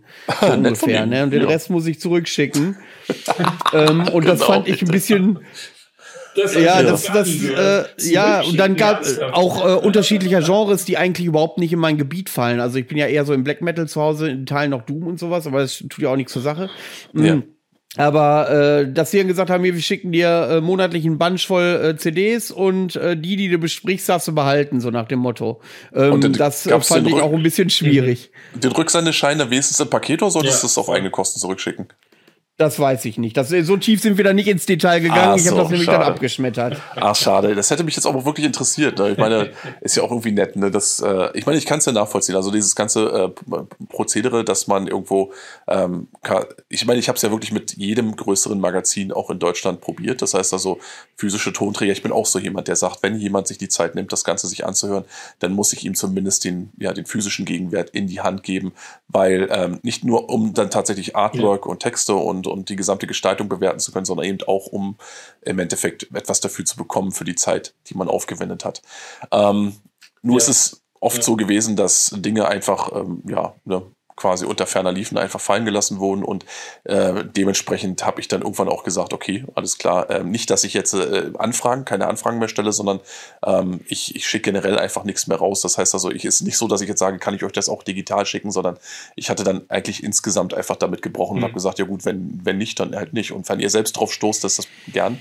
Und wenn ihr mich danach fragt, dann werdet ihr auch immer was in die Hand bekommen, aber darüber hinaus ähm, kriegt ihr jetzt nichts mehr für lau, wenn ich jetzt einfach nicht weiß, ob dann tatsächlich auch was dafür passiert. Ne? Also ich bin gerne immer bereit, in Vorleistung zu gehen, aber yeah. ab dem dritten Mal, äh, dann sagt man sich ja auch, ne, fool me twice, äh, shame on me, ne? Und das ist ja so ein Ding, weißt du, ähm, ja, kann ich alles nachvollziehen, was mich allerdings in dem Zusammenhang auch interessieren würde, ähm, du hast gerade die gestiegenen Kosten angesprochen. Du hast den Punkt angesprochen, dass viele äh, Label da draußen irgendwo jetzt sich sehr zurückhaltend verhalten, was die, äh, das Versenden von physischen Tonträgern ja. angeht, was nachvollziehbar ist. Schließlich ist auch das, ist die Produktion selbiger auch teurer geworden.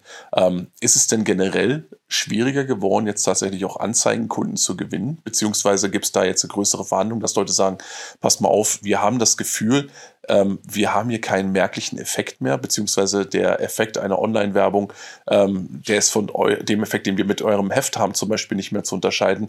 Ähm, vielleicht gucken wir da mal, dass wir von den Preisen her vielleicht ein bisschen nach unten gehen und so weiter.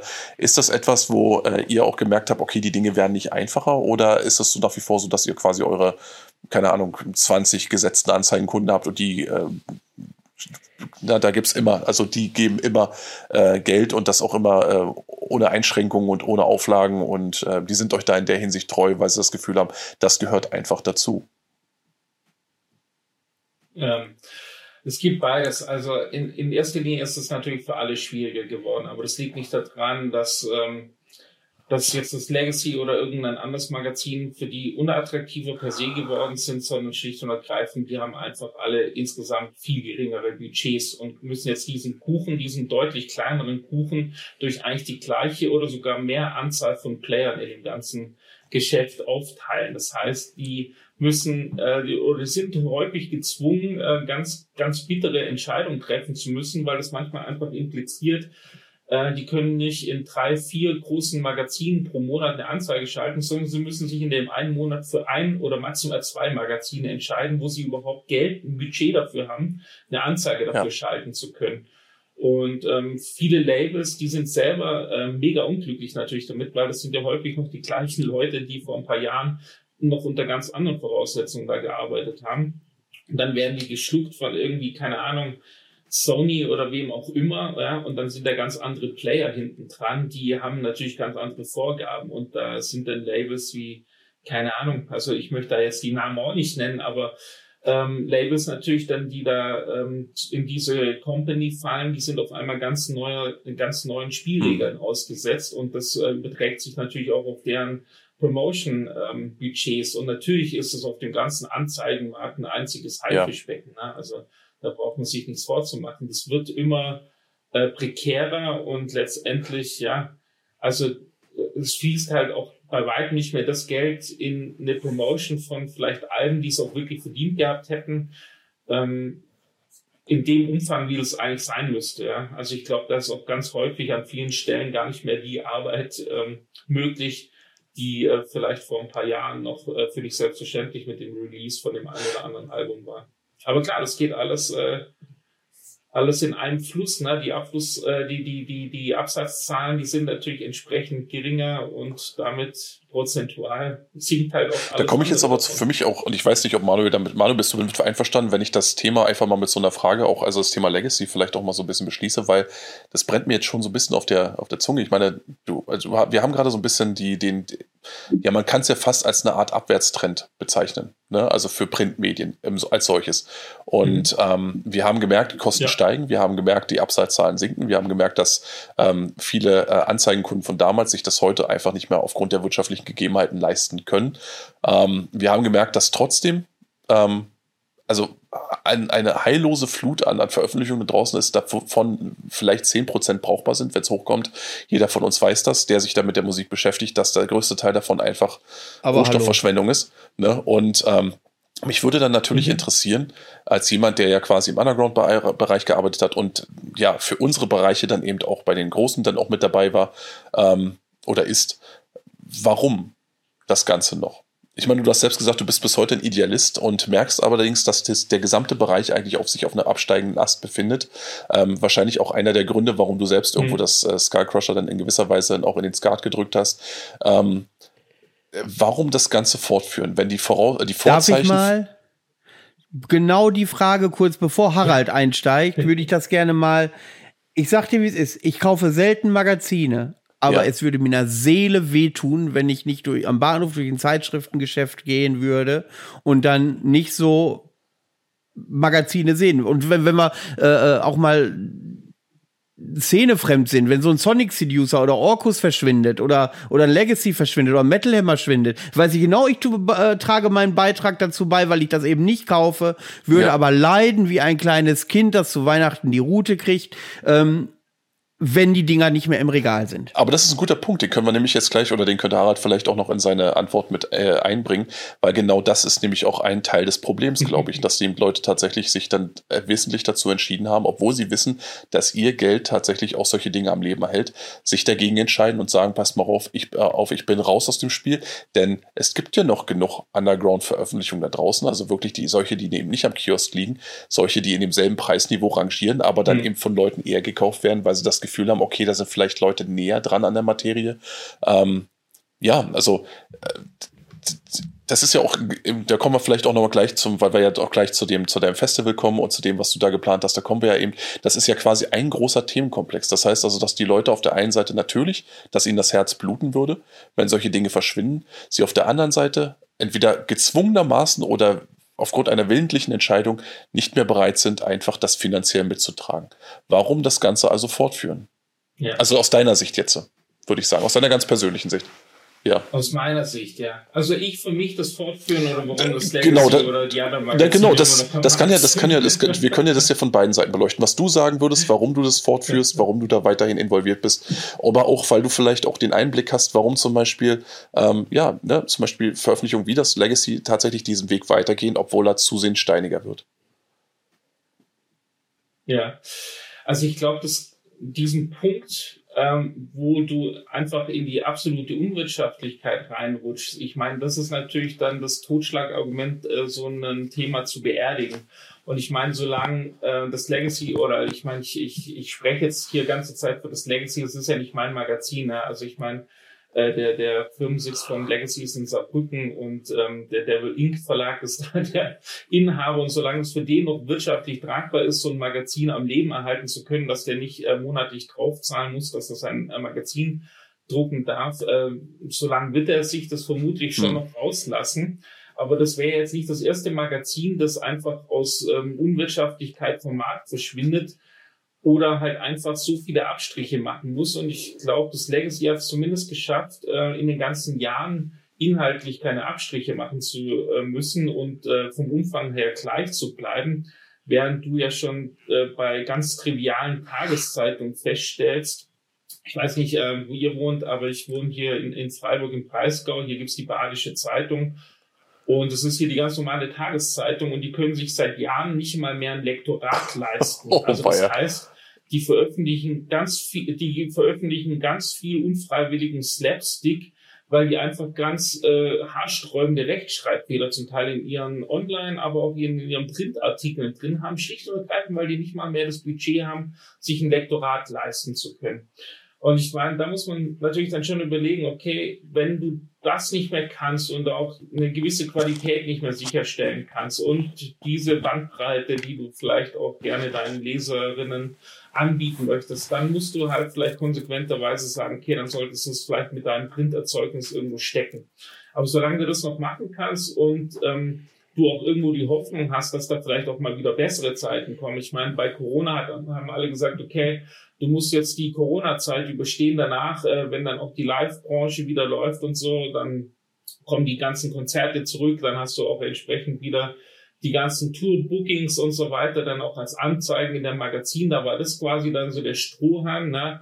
Dann kommst du aus dieser Phase so halbwegs raus. Dann heißt es auf einmal, okay, du hast hier eine, eine Inflation am Start du hast diesen Krieg äh, in der Ukraine, du hast alle möglichen neuen äh, Herausforderungen, dann hast du auf einmal Materialknappheit, ne? da hätte auch keiner äh, dran gedacht vor ein paar Jahren, dass du mal tatsächlich äh, die überlegen musst, wo kann ich denn überhaupt mein Magazin noch drucken, weil die äh, Druckereien äh, nicht mehr genug Papier vorrätig haben.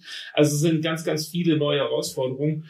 Und ich meine, klar, äh, wenn du sowas über so viele Jahre machst als Magazin, dann sagst du nicht einfach mal leichtfertig, okay, jetzt ist der Punkt erreicht, wo wir einfach mal das Handtuch schmeißen, äh, weil die Dinge gerade so unfassbar beknackt sind und wir auch eigentlich nicht irgendwie vielleicht am, am Ende des Horizonts ein Licht sehen, wo man denkt, okay, vielleicht gibt es irgendwann eine gesunde Balance aus. Es gibt trotzdem noch genug Leute, die äh, Printerzeugnisse kaufen. Du siehst ja so eine Phänomen ja auch auf dem Vinylsektor. Ne? Ich meine, als das Vinyl verschwunden ist, da war das ja schon fast so was, du hast überhaupt noch Schallplatten zu Hause. Die Leute kaufen jetzt alle CDs, da haben die Leute zum Teil ihre Schallplatten einfach zu absoluten Dumpingpreisen ja. verscherbelt. Und, und, und heute hast du auf einmal wieder einen krassen Vinylboom. Ja? Und ich meine, vielleicht gibt es ja irgendwann eine Zeit, wo du so ein gewisses Fundament von Leuten hast, die einfach aus, sei es Tradition, aus Nostalgie oder aus welchen Gründen auch immer, trotzdem das Printerzeugnis bevorzugen, statt sich einen Online-Artikel also, zu lesen. Klar, sowas. Also solange ja. du noch Leute hast, die es interessiert, äh, glaube ich, macht man sowas. Und ich persönlich für mich, ich meine, ich habe für mich ja den äh, Entschluss gefasst, Ende November beim, beim Legacy aufzuhören, aber das hat jetzt nichts damit zu tun, dass ich denke, okay, ich, ich verlasse das sinkende Schiff, sondern für mich persönlich ist es einfach auch so eine Zeit, wo ich denke, okay, ich war jetzt äh, 17 Jahre da dabei und ich habe auch äh, vieles gesehen, was ich cool finde, aber auch sicherlich einiges gesehen, was ich nicht so cool finde. Und äh, ich persönlich für mich habe einfach entschieden, ich, ich muss da mal ein neues Kapitel aufschlagen, auch weil ich ein bisschen müde davon geworden bin, von diesen ähm, von diesen immer gleichen Mechanismen. Hm, die, die, haben wir vorhin schon so ein bisschen, ähm, ja, quasi auch mit ja, angesprochen, ne? Genau, die haben wir vorhin schon beleuchtet. Die hast du im Prinzip, das fängt ja schon bei dem Fanzine an.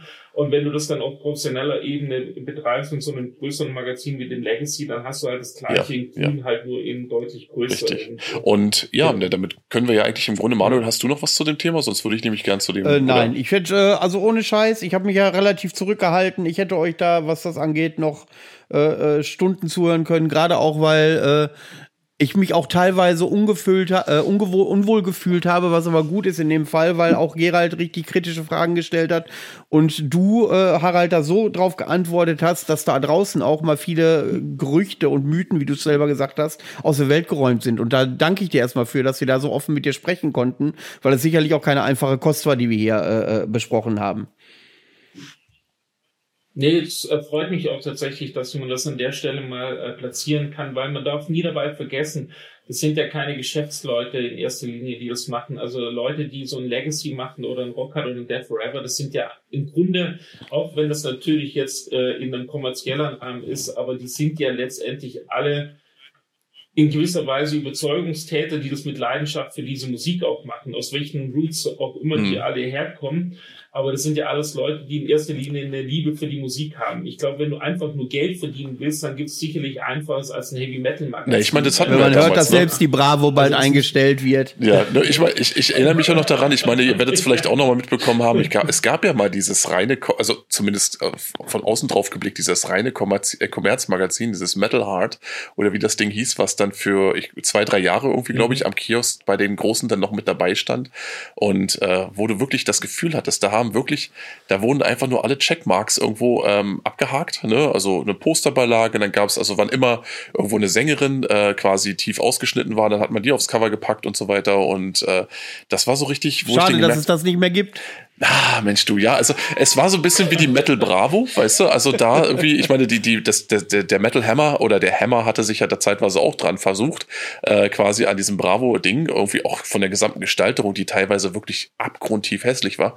Ähm, aber wie gesagt, solche, solche, ich, ich fand sowas, also für mich ein gutes Beispiel dafür, dass eben, ähm, wie wir es gerade eben doch schon angesprochen haben, es bei aller, bei aller Wirtschaftlichkeit oder bei jeder wirtschaftlichen Überlegung schlussendlich auch immer hinter den Kulissen die Überzeugungstäter braucht, die das eben zumindest aus den richtigen Beweggründen begonnen haben. Viele davon mussten wahrscheinlich in ihren Karrieren, wahrscheinlich so auch wie du, ihre eigene Einstellung oder die Sicht auf die Dinge auch hier und da mal überprüfen und mussten dann vielleicht auch hier und da dann mal feststellen, okay, da habe ich mich von dem ursprünglichen Pfad vielleicht so ein Stück weit entfernt.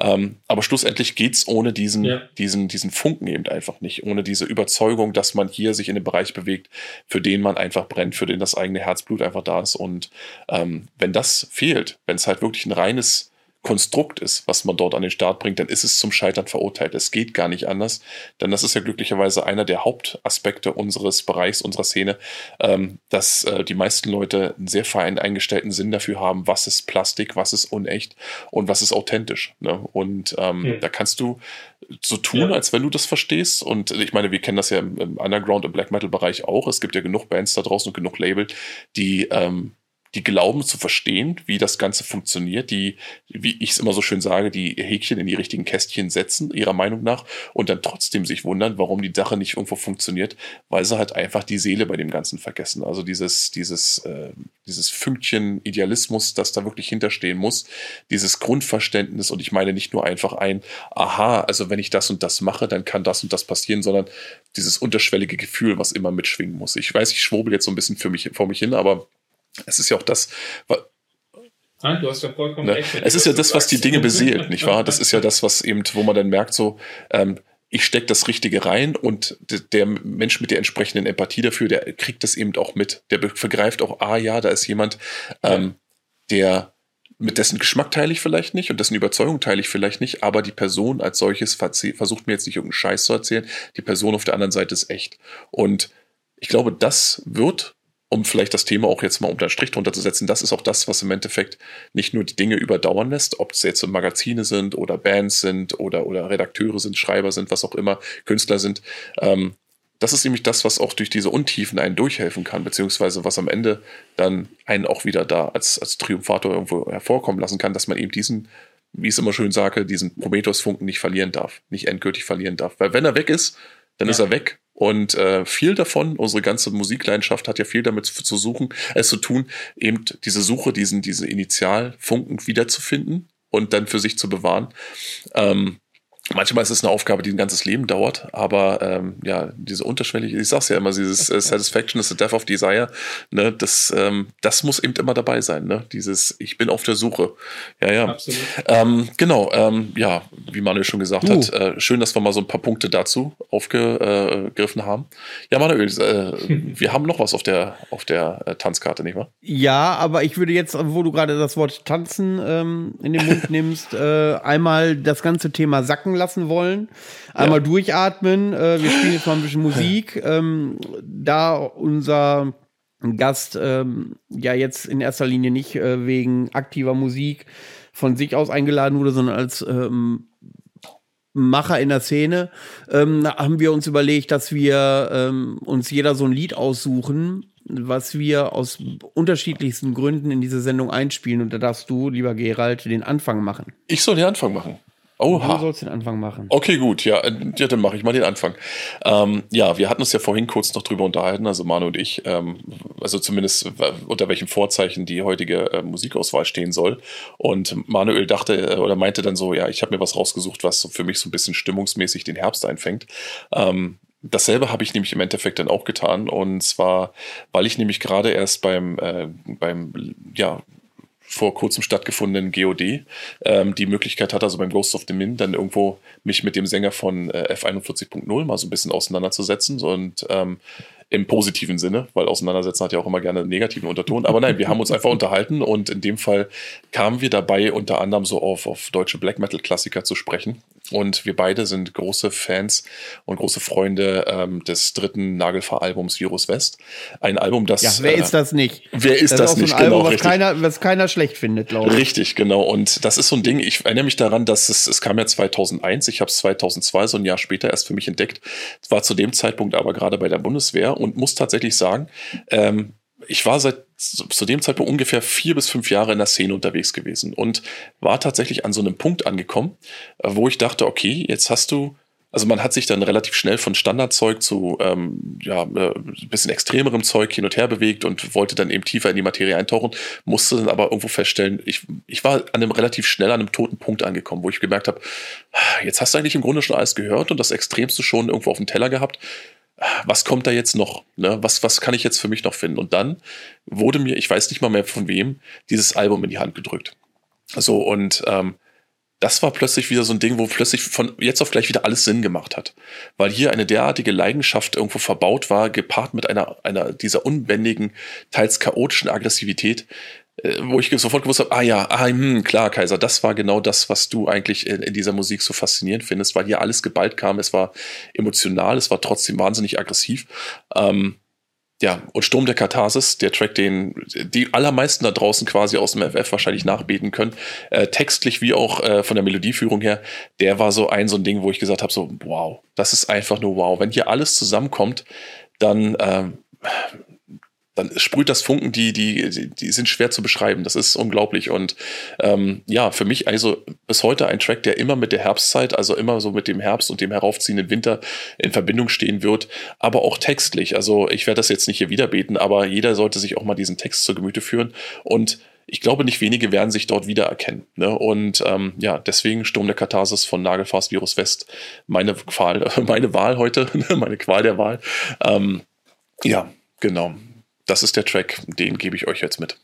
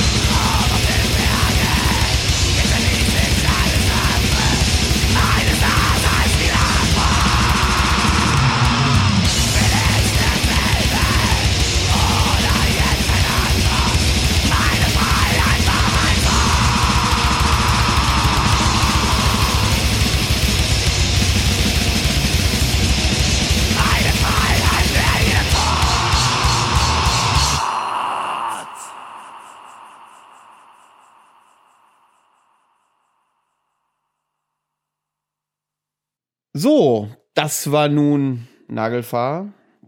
Und äh, ich schätze, da draußen konntet ihr das alles mit, alle mitsingen. Ähm, ja, Harald, nun haben wir ausgiebig und sehr kritisch über Magazinarbeit gesprochen. Äh, ich finde, das war wirklich hochspannend. Äh, hört man nicht an jeder Ecke. Ähm, aber du bist ja noch äh, in tausend unterschiedlich anderen Bereichen ähm, tätig. Jetzt hast du die Möglichkeit zu erzählen, was du alles sonst noch so machst. Also ich, ich werde eine Selektion davon jetzt äh, auswählen, weil ich glaube, das sprengt selbst euren äh, opulenten Podcast. Aber tatsächlich, um die logische Fortführung von dem Skulkwasher Fanzine äh, diesen Faden nochmal aufzunehmen. Also wir haben ja ein paar Jahre pausiert als äh, Online-Magazin dann äh, im Nachgang zu dem Fanzine und habe ich äh, irgendwann angefangen, das Ganze als Radiosendung zu machen. Das ist dann Skullcrusher on Air genannt und seit 2014 gibt's eben die Roots von diesem Skullcrusher Fanzine als äh, wöchentliche Radiosendung hier, also nicht nur als Online-Radio, sondern äh, tatsächlich äh, bei UKW und Kabelempfängern, äh, bei, bei freien Radios quasi. Ich habe früher selber als Geschäftsführer von einem Radiosender gearbeitet. Dort habe ich das Format vier Jahre gebracht und mittlerweile ähm, produziere ich die Sendung für das Freie Radio Freudenstadt und da kann man jeden Samstagabend von 20 bis 22 Uhr Skalquash on Air hören. Und äh, eben diese Marke Skulkwasher, die habe ich jetzt in diesem Jahr, ist es jetzt ein Vierteljahrhundert, also 25 Jahre gibt es jetzt äh, Skulkwasher. Und äh, dadurch, dass ich in meinem aktuellen Job als Geschäftsführer von äh, äh Kulturlocation, die ähm, in erster Linie junge Künstlerinnen fördert äh, und Acts und äh, Menschen, die sich ähm, künstlerisch besuchen wollen, haben wir aber auch eine Veranstaltungslocation. Das ist ähm, eine Konzertlocation, aber auch gleichzeitig Nachtclub und wir haben sehr viel äh, Betrieb am Wochenende und das hat natürlich den angenehmen Nebeneffekt, dass ich dort selber auch äh, natürlich als Konzertveranstalter agieren kann. Und ich mache dort auch relativ regelmäßig äh, Metal-Konzerte, aber ich bin jetzt tatsächlich über die letzten Jahre auch immer angesprochen worden, ob ich nicht von meinem äh, Fanzine auch irgendwann mal einen, einen äh, Open Air machen möchte oder zumindest ein kleines Festival unter dem Skullcrusher Logo. Und äh, tatsächlich war das meine Überlegung zum Jubiläum von dem Heft, also nach 25 Jahren vielleicht mein, mein eigenes kleines Festival mal einmalig durchzuführen. Und aus der Idee ist dann tatsächlich die, ähm, ist dieses Konzept entwachsen, äh, tatsächlich ein richtig, ja, professionelles kleines Festival, aber indoor zu machen, äh, aufgeteilt in zwei Clubs. Wir haben neben dran noch einen ähm, Kooperationspartner von uns, äh, der Slow Club, der ist keine 50 Meter von dem Arctic in Freiburg entfernt. Und wir haben uns gesagt, hey komm, wir machen zusammen das Skalkwascher Fest und ähm, der Mensch, der in dem Slow Club für den Metal zuständig ist und ich äh, vom Arctic, wir sind beide sehr gut befreundet miteinander und wir haben gesagt, hey, wir machen unter dem Banner Skalkwascher Fest das erste Metal Festival Freiburgs überhaupt. Also es gab hier noch nie ein Festival in Freiburg. Und das war unsere Initialzündung, das Skalkwascher Fest aus der Taufe zu heben. Und das hat tatsächlich dann jetzt in diesem Jahr äh, das allererste Mal stattfinden können. Wir mussten es insgesamt dreimal davor schon äh, kippen und canceln.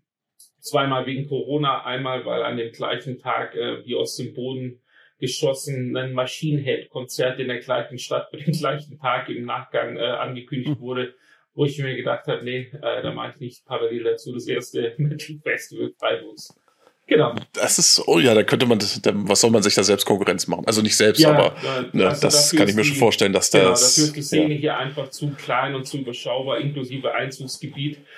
Äh, das ist ja schon sehr exponiert, Freiburg hier, und ähm, da kannst du dir den Luxus nicht leisten, zu sagen, okay, da gehen ein paar tausend Leute zu Machine Head, aber es kommen dann trotzdem noch genug Leute zu deinem eigenen kleinen Metal-Festival, das du da zum ersten Mal in der Auflage mal besuchen möchtest. Also da wollte ich zumindest ausschließen, dass mir das schon einen Strich durch die Rechnung macht.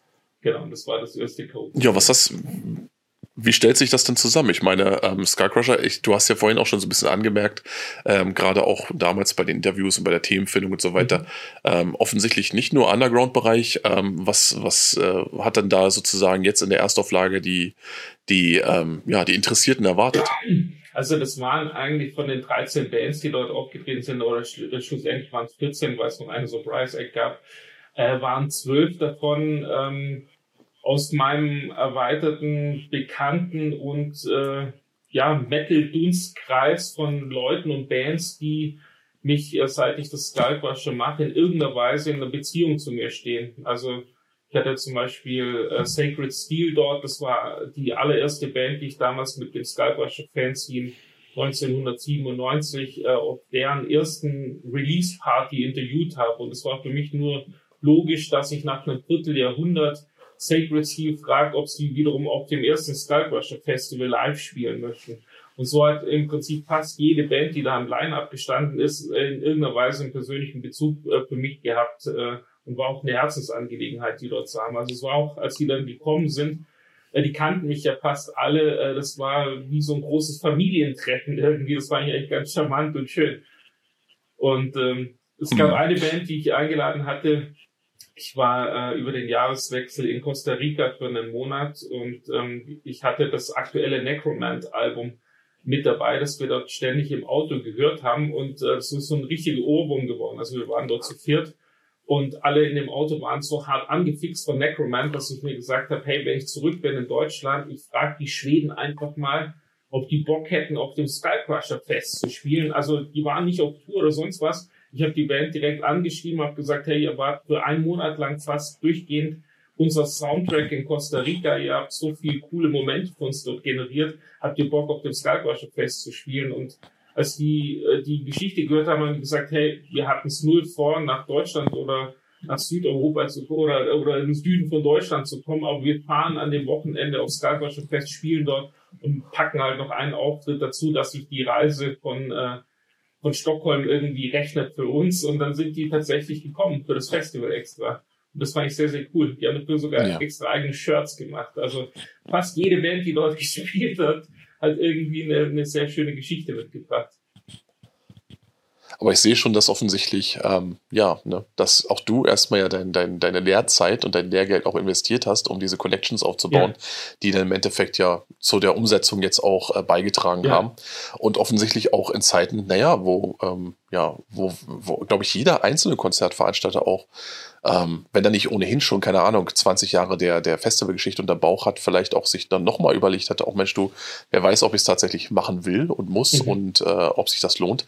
Hat sich denn für dich gelohnt? Ja, es war ausverkauft. Also ich meine rein... Das, das Festival war ausverkauft. Na, perfekt. Das war ausverkauft, das Festival. Genau. Genau, das hat sich äh, insofern gelohnt. Also ich habe da finanziell keinen Platzschuss hingelegt, aber ich habe es von vornherein so kalkuliert, dass wenn ich wirklich alle Tickets verkaufe und der Getränkeumsatz stabil ist, dass ich am Ende vom Tag bei einer stabilen Null rauskomme. Weil mir war es extrem ja. wichtig, das wahnsinnig niederschwellig zu halten. Also wir haben ja für diese 14 Bands in den zwei Clubs äh, 30 Euro für das Ticket verlangt. Und äh, ich meine, ja. dem Line-Up waren Sacred Steel, The Spirit, Thron, äh, also es waren richtig einige große Kaliber da dabei und die konntest du dir da für 30 Euro äh, angucken. Und äh, mir war das einfach wichtig, hier auch ein Zeichen für Freiburg zu setzen, weil Freiburg war tatsächlich früher in den 90er Jahren wirklich noch eine Metal-Metropole und in den letzten 15 Jahren ist es hier absolutes Brachland geworden. Und die Leute haben mich eigentlich so ein bisschen für verrückt erklärt, äh, da so ein Festival mit so einem Line-Up, mit den Kosten verbunden äh, aufzuziehen, ohne zu wissen, ob das hier die regionale Szene überhaupt annimmt, weil irgendwie hat es die Stadt halt geschafft, die mhm. letzten Jahre das Publikum komplett in die angrenzende Schweiz und nach Frankreich zu verlieren. Also du hast halt hier äh, in 45 äh, Autominuten ist da das Z7 in Pratteln, das ist euch bestimmt ein Begriff, das ist eine sehr, sehr bekannte Konzertlocation.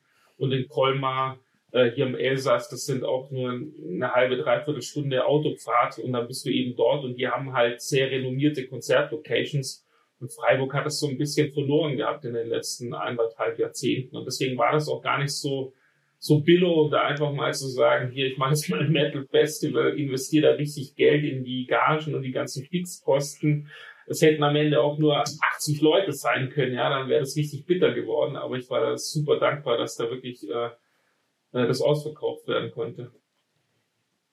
Und damit dann auch Startschuss, das Ganze fortzusetzen? Davon habe ich es abhängig gemacht. Ich habe äh, dem Shandor, also das ist äh, der Metal Man aus dem Slow Club, dem habe ich vorher gesagt, hey, wenn wir zwei Karten weniger als ausverkauft verkaufen, ich mache das kein zweites Mal. Da war einfach mein Ego zu groß oh, okay. zu sagen, hey, der Anspruch muss schon sein, wenn wir diesen ganzen Stress uns auslassen und nicht mal 300 Karten verkauft bekommen hier, dann mache ich das auch kein zweites Mal. Und dann äh, kam mir irgendwann an dem Abend äh, freudestrahlend der Chandor entgegen und war gerade an der Kasse und hat gemeint, so, wir haben jetzt ausverkauft, das heißt, wir machen das nur ein zweites Mal. Und da waren quasi die Würfel gefallen von, okay, let's do it, wir machen das halt 2023 nochmal. Also das war dann für mich auch so ein bisschen eine Bestätigung, okay, das kann schon funktionieren und das war für mich dann auch eigentlich der Motivator zu sagen, wir, wir machen das wieder. Ja, äh, du hast ja ähm, du hast ja einen Song mitgebracht ähm, von einer Band, die bei dir gespielt ja, hat. Richtig. Sphinx.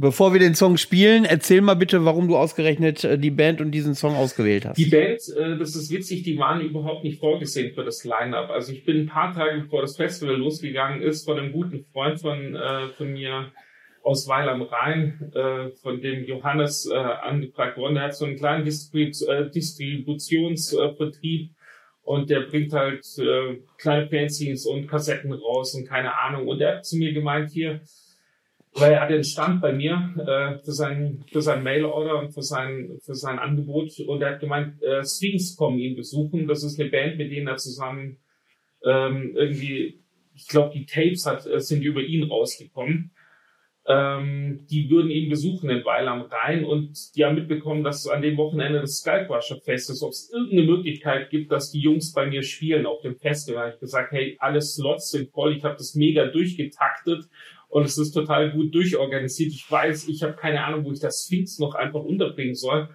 Und dann haben die mich bequatscht und haben gemeint, hey, die, die, die kommen auch ohne Gage, die wollen einfach nur spielen, die fänden es geil, wenn sie irgendwie so zwei, drei Kisten Bier hingestellt bekommen und essen. Und ansonsten, die sind total hand, äh, handsam und äh, die würden sich wie kleine Kinder freuen, wenn sie auf dem Festival spielen könnten. Und da habe ich mich nochmal hingesetzt mit dem Schando und wir haben den kompletten Zeitplan nochmal über den Haufen geschmissen und haben dann Sphinx ähm, als allerersten Act äh, platziert im Line-Up und da sind die so ins Spiel gekommen, die Jungs. Und ähm, im Vorfeld gab es Leute, die haben mich gewarnt, weil die hatten ja schon einen sehr skandalumwitterten Auftritt, unter anderem auf dem Keep It True Festival. Da ist es ja ziemlich aus den Fugen gelaufen, wohl offensichtlich mit dem Veranstalter. Äh, ich weiß nicht, ob ihr da im Bilde seid. Äh, Sphinx hat eine... Äh, nee, erzähl mal. Hat, habt ihr mitbekommen? Nee, nee. Also da, da ist es etwas eskaliert zwischen Veranstalter und Band. Also da haben die sich so ein bisschen den Ruf ähm, erarbeitet, aber muss man sagen, zu Unrecht, äh, dass das eine absolute Assi-Band ist, mit der man nicht zusammenarbeiten sollte. Aber eigentlich, wenn man die Geschichte dann wirklich kennt, dann äh, ist nicht Sphinx die Band gewesen, die da der Assi-Faktor dabei war. However, äh, sind schon sehr extrovertierte Jungs, die drei, die sind auch wirklich in den 80ern von Wurzel, vom Spirit her, aber sind alle erst Anfang 20. Dann kamen die da an, das war wirklich die allererste Band, die aufgekreuzt ist und dann hatten die solche so kurze Hosen. Ihr kennt auch diese, ähm, diese Shorts von Lemmy, ne? diese, diese Jeans-Shorts. Ja. ja. Die, die, aus dieser Story, genau, ja, ja. Hm, dieser, dieser ein Story, die er so erzählt genau, hat. Genau, und stellt euch die jetzt mal einen Ticken kürzer vor. Oh, ja. Genau, und alle vier Jungs, also es waren drei und die hatten noch eine Begleitperson dabei, sind alle mit solchen Hosen aufgelaufen, wo du fast schon die Eier hast unten rausbaumeln sehen hatten 1, äh, 1A 80er Fliesen am Start und natürlich alles äh, Original-Shirts aus den 80ern an. Und so waren die Jungs schon mal am Start und dann haben die relativ mürrisch, weil das war ja noch relativ früh am Tag, ihre Sachen aufgebaut und ich habe mir gedacht, oh wei, ähm, das, also noch ist das Verhältnis unterkühlt, also weil die konnten nicht einschätzen, äh, habe ich in ihren Augen Credibility im Underground-Bereich und mir war nicht klar, haben die wirklich Bock auf den Auftritt oder sind die jetzt halt einfach nur so ein undankbarer Opener? Jedenfalls, das hat sich ziemlich schnell gelegt gehabt, weil äh, die Band hat gespielt, hat mega abgeräumt. Bei der ersten Band sind schon wahnsinnig viele Leute reingegangen, haben sich das angeschaut, haben die echt abgefeiert und die waren so positiv überrascht davon, dass sie eigentlich auch nirgendwo angekündigt waren, dass sie da so richtig äh, punkten konnten. Und ab da hat dann quasi deren Spirit so an Fahrt aufgenommen. Also die haben dann relativ früh schon angefangen, sich ordentlich da was reinzustellen in, in puncto Alkohol. Und als ich denen nach dem Auftritt dann einen Umschlag überreicht habe und gesagt habe, ähm, das ist für euch Jungs, äh, da waren die wie so kleine Kinder an einem Weihnachtsbaum, weil die sind ja unter der Prämisse dahin gekommen, äh, sie spielen für Umme nur für die Getränke und ich habe denen natürlich eine Gage, weil das ist für mich absoluter Ethos. Ich lasse da niemanden nur für Getränke und für Essen spielen. Habe ich denen eben eine Gage ausbezahlt und haben die einen Umschlag aufgemacht und dann haben die wirklich, also diese drei Dudes, die da so auf mega Macho erstmal gemacht haben, die hatten wirklich so leicht Tränen in den Augen und die haben sich richtig, also richtig aufrichtig gefreut. Und ab da war das so, so wie so eine Love Story eigentlich. Ab da sind so Sphinx für mich so der Inbegriff von dem Spirit von diesem Festival geworden, weil ab da waren die so die, die Entertainer des Festivals. Die haben wirklich dann den kompletten Tag äh, dort äh, verbracht, nachdem sie gespielt hatten. Und es ist kein Besucher oder Besucherin an der Band vorbeigekommen, weil die immer draußen irgendwo am Rumspulen waren auf dem Hof. Ähm, die haben irrsinnig viel getrunken gehabt. Äh, die haben während der Zeit, wo sie da am Wirken waren, auch jede Menge ähm, Unsinn natürlich fabriziert. Irgendwann habe ich die Jungs dabei äh, erwischt, wie sie irgendwie Styropor gegessen haben. Äh, dann ist irgendjemand von der Band hinter hinter das äh, hinter die Location bei uns gegangen in ihrem Bandbus und ich bin da gerade äh, auch nach hinten auf dem Weg gewesen und dann habe ich gesehen, dass der da eine Flasche Rotwein aus dem Auto rausholt. Dann habe ich ihn gefragt, was er denn jetzt noch mit äh, zur Hölle mit dem Rotwein vorhat. Hat er gemeint, ja, sie hätten ihn jetzt stundenlang auf dem Armaturenbrett zu Glühwein werden lassen Sie gedenken jetzt als nächstes einen Aufguss Glühwein zu sich zu nehmen. Und äh, wohlgemerkt, die Jungs waren da schon bei irgendwie zwei, zweieinhalb Kisten Bier, die waren weg. Der Schlagzeuger, der ist Pole, der hat von vornherein gesagt, er trinkt nur Wodka.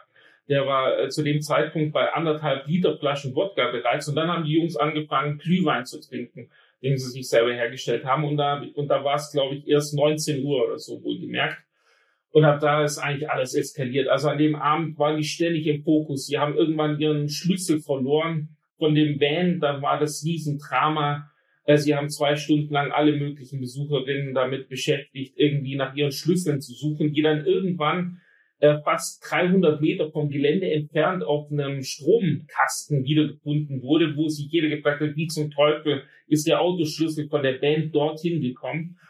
Ähm, und so hat sich das wie so ein roter Faden durchgezogen. Da war alles dabei von Drama um eine Frau, weil jemand dachte, äh, sie hätte sich in ihn verliebt, aber der Bandkollege war auch in sie verliebt. Also es hat sich alles an einem Tag innerhalb weniger Stunden abgespielt. Das war wie so eine Best-of-Soap, was die da geliefert haben. Also eigentlich das Who is Who äh, von einem unterhaltsamen äh, Bandauftritt. Ich habe selten sowas erlebt und die hatten auch so den Anschein, als wären sie Tick, Trick und Track aus ähm, aus dem Comic irgendwie. Die sind auch immer genau so um die Ecke gestiefelt gekommen. Du hattest wirklich das Gefühl, das sind die Track und irgendwann haben die Leute sie auch so genannt.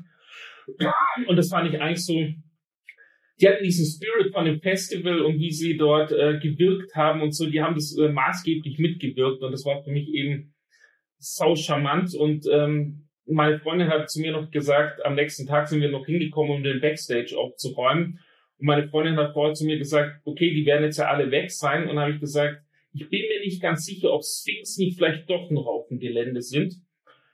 Und genauso war es. Wir sind da um 11 Uhr in den Backstage reingestiefelt. Keine fünf Minuten später sind Tick, Trick und Track nachges äh, nachgestiefelt bekommen und haben gemeint, äh, hey du Harald, hast du vielleicht ein Überbrückungskabel? Wir haben die ganze Nacht in unserem Bus äh, die Batterie, glaube ich, laufen lassen.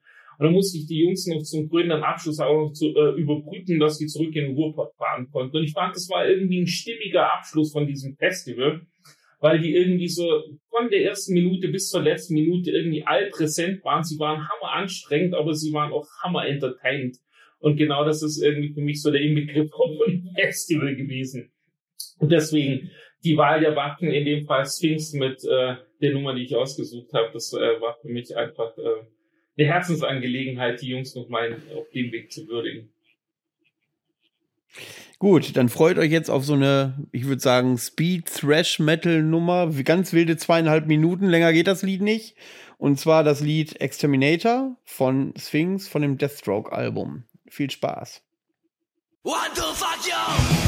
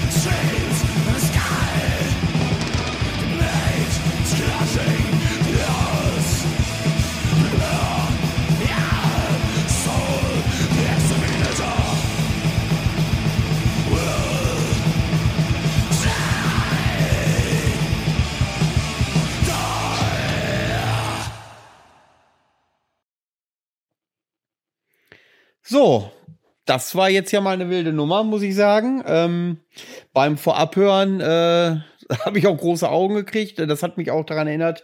Äh, ich habe gestern war ich beim Spectral Wound Konzert und da war Hell Ripper aus Schottland äh, Vorband. Die sind auch so Speed Thrashing mhm. unterwegs. Das hat mich sehr daran ja. erinnert. Ja, die haben äh, sehr die die die äh, mit 80er des äh, Solo-mäßigen Trash verinnerlicht. Aber es kommt doch eben noch viel, viel mehr bei denen ins Spiel. Aber die sind wirklich Oldschooler durch und durch. Ja, man sieht das ja auch. Ne? Ich meine, das, ist so ein, das hast du ja vorhin noch kurz umschrieben, ne? dieser gewisse Mut zur Hässlichkeit und auch der Mut, äh, äh, sich so ein bisschen extrovertiert zu geben. Ja. Ähm, das kann erfrischend sein. Das kann wirklich erfrischend sein, wenn man dann tatsächlich irgendwo da äh, als Veranstalter auch äh, genug Sportsgeist besitzt und sagt, weißt du was, äh, das gehört für mich eben auch noch dazu. Ich meine, das hast du ja heutzutage auch viel andersrum, dass Leute dann einfach sagen, so, sobald sich ein Rocker wie ein Rocker verhält, dann äh, ist das schon Dealbreaker.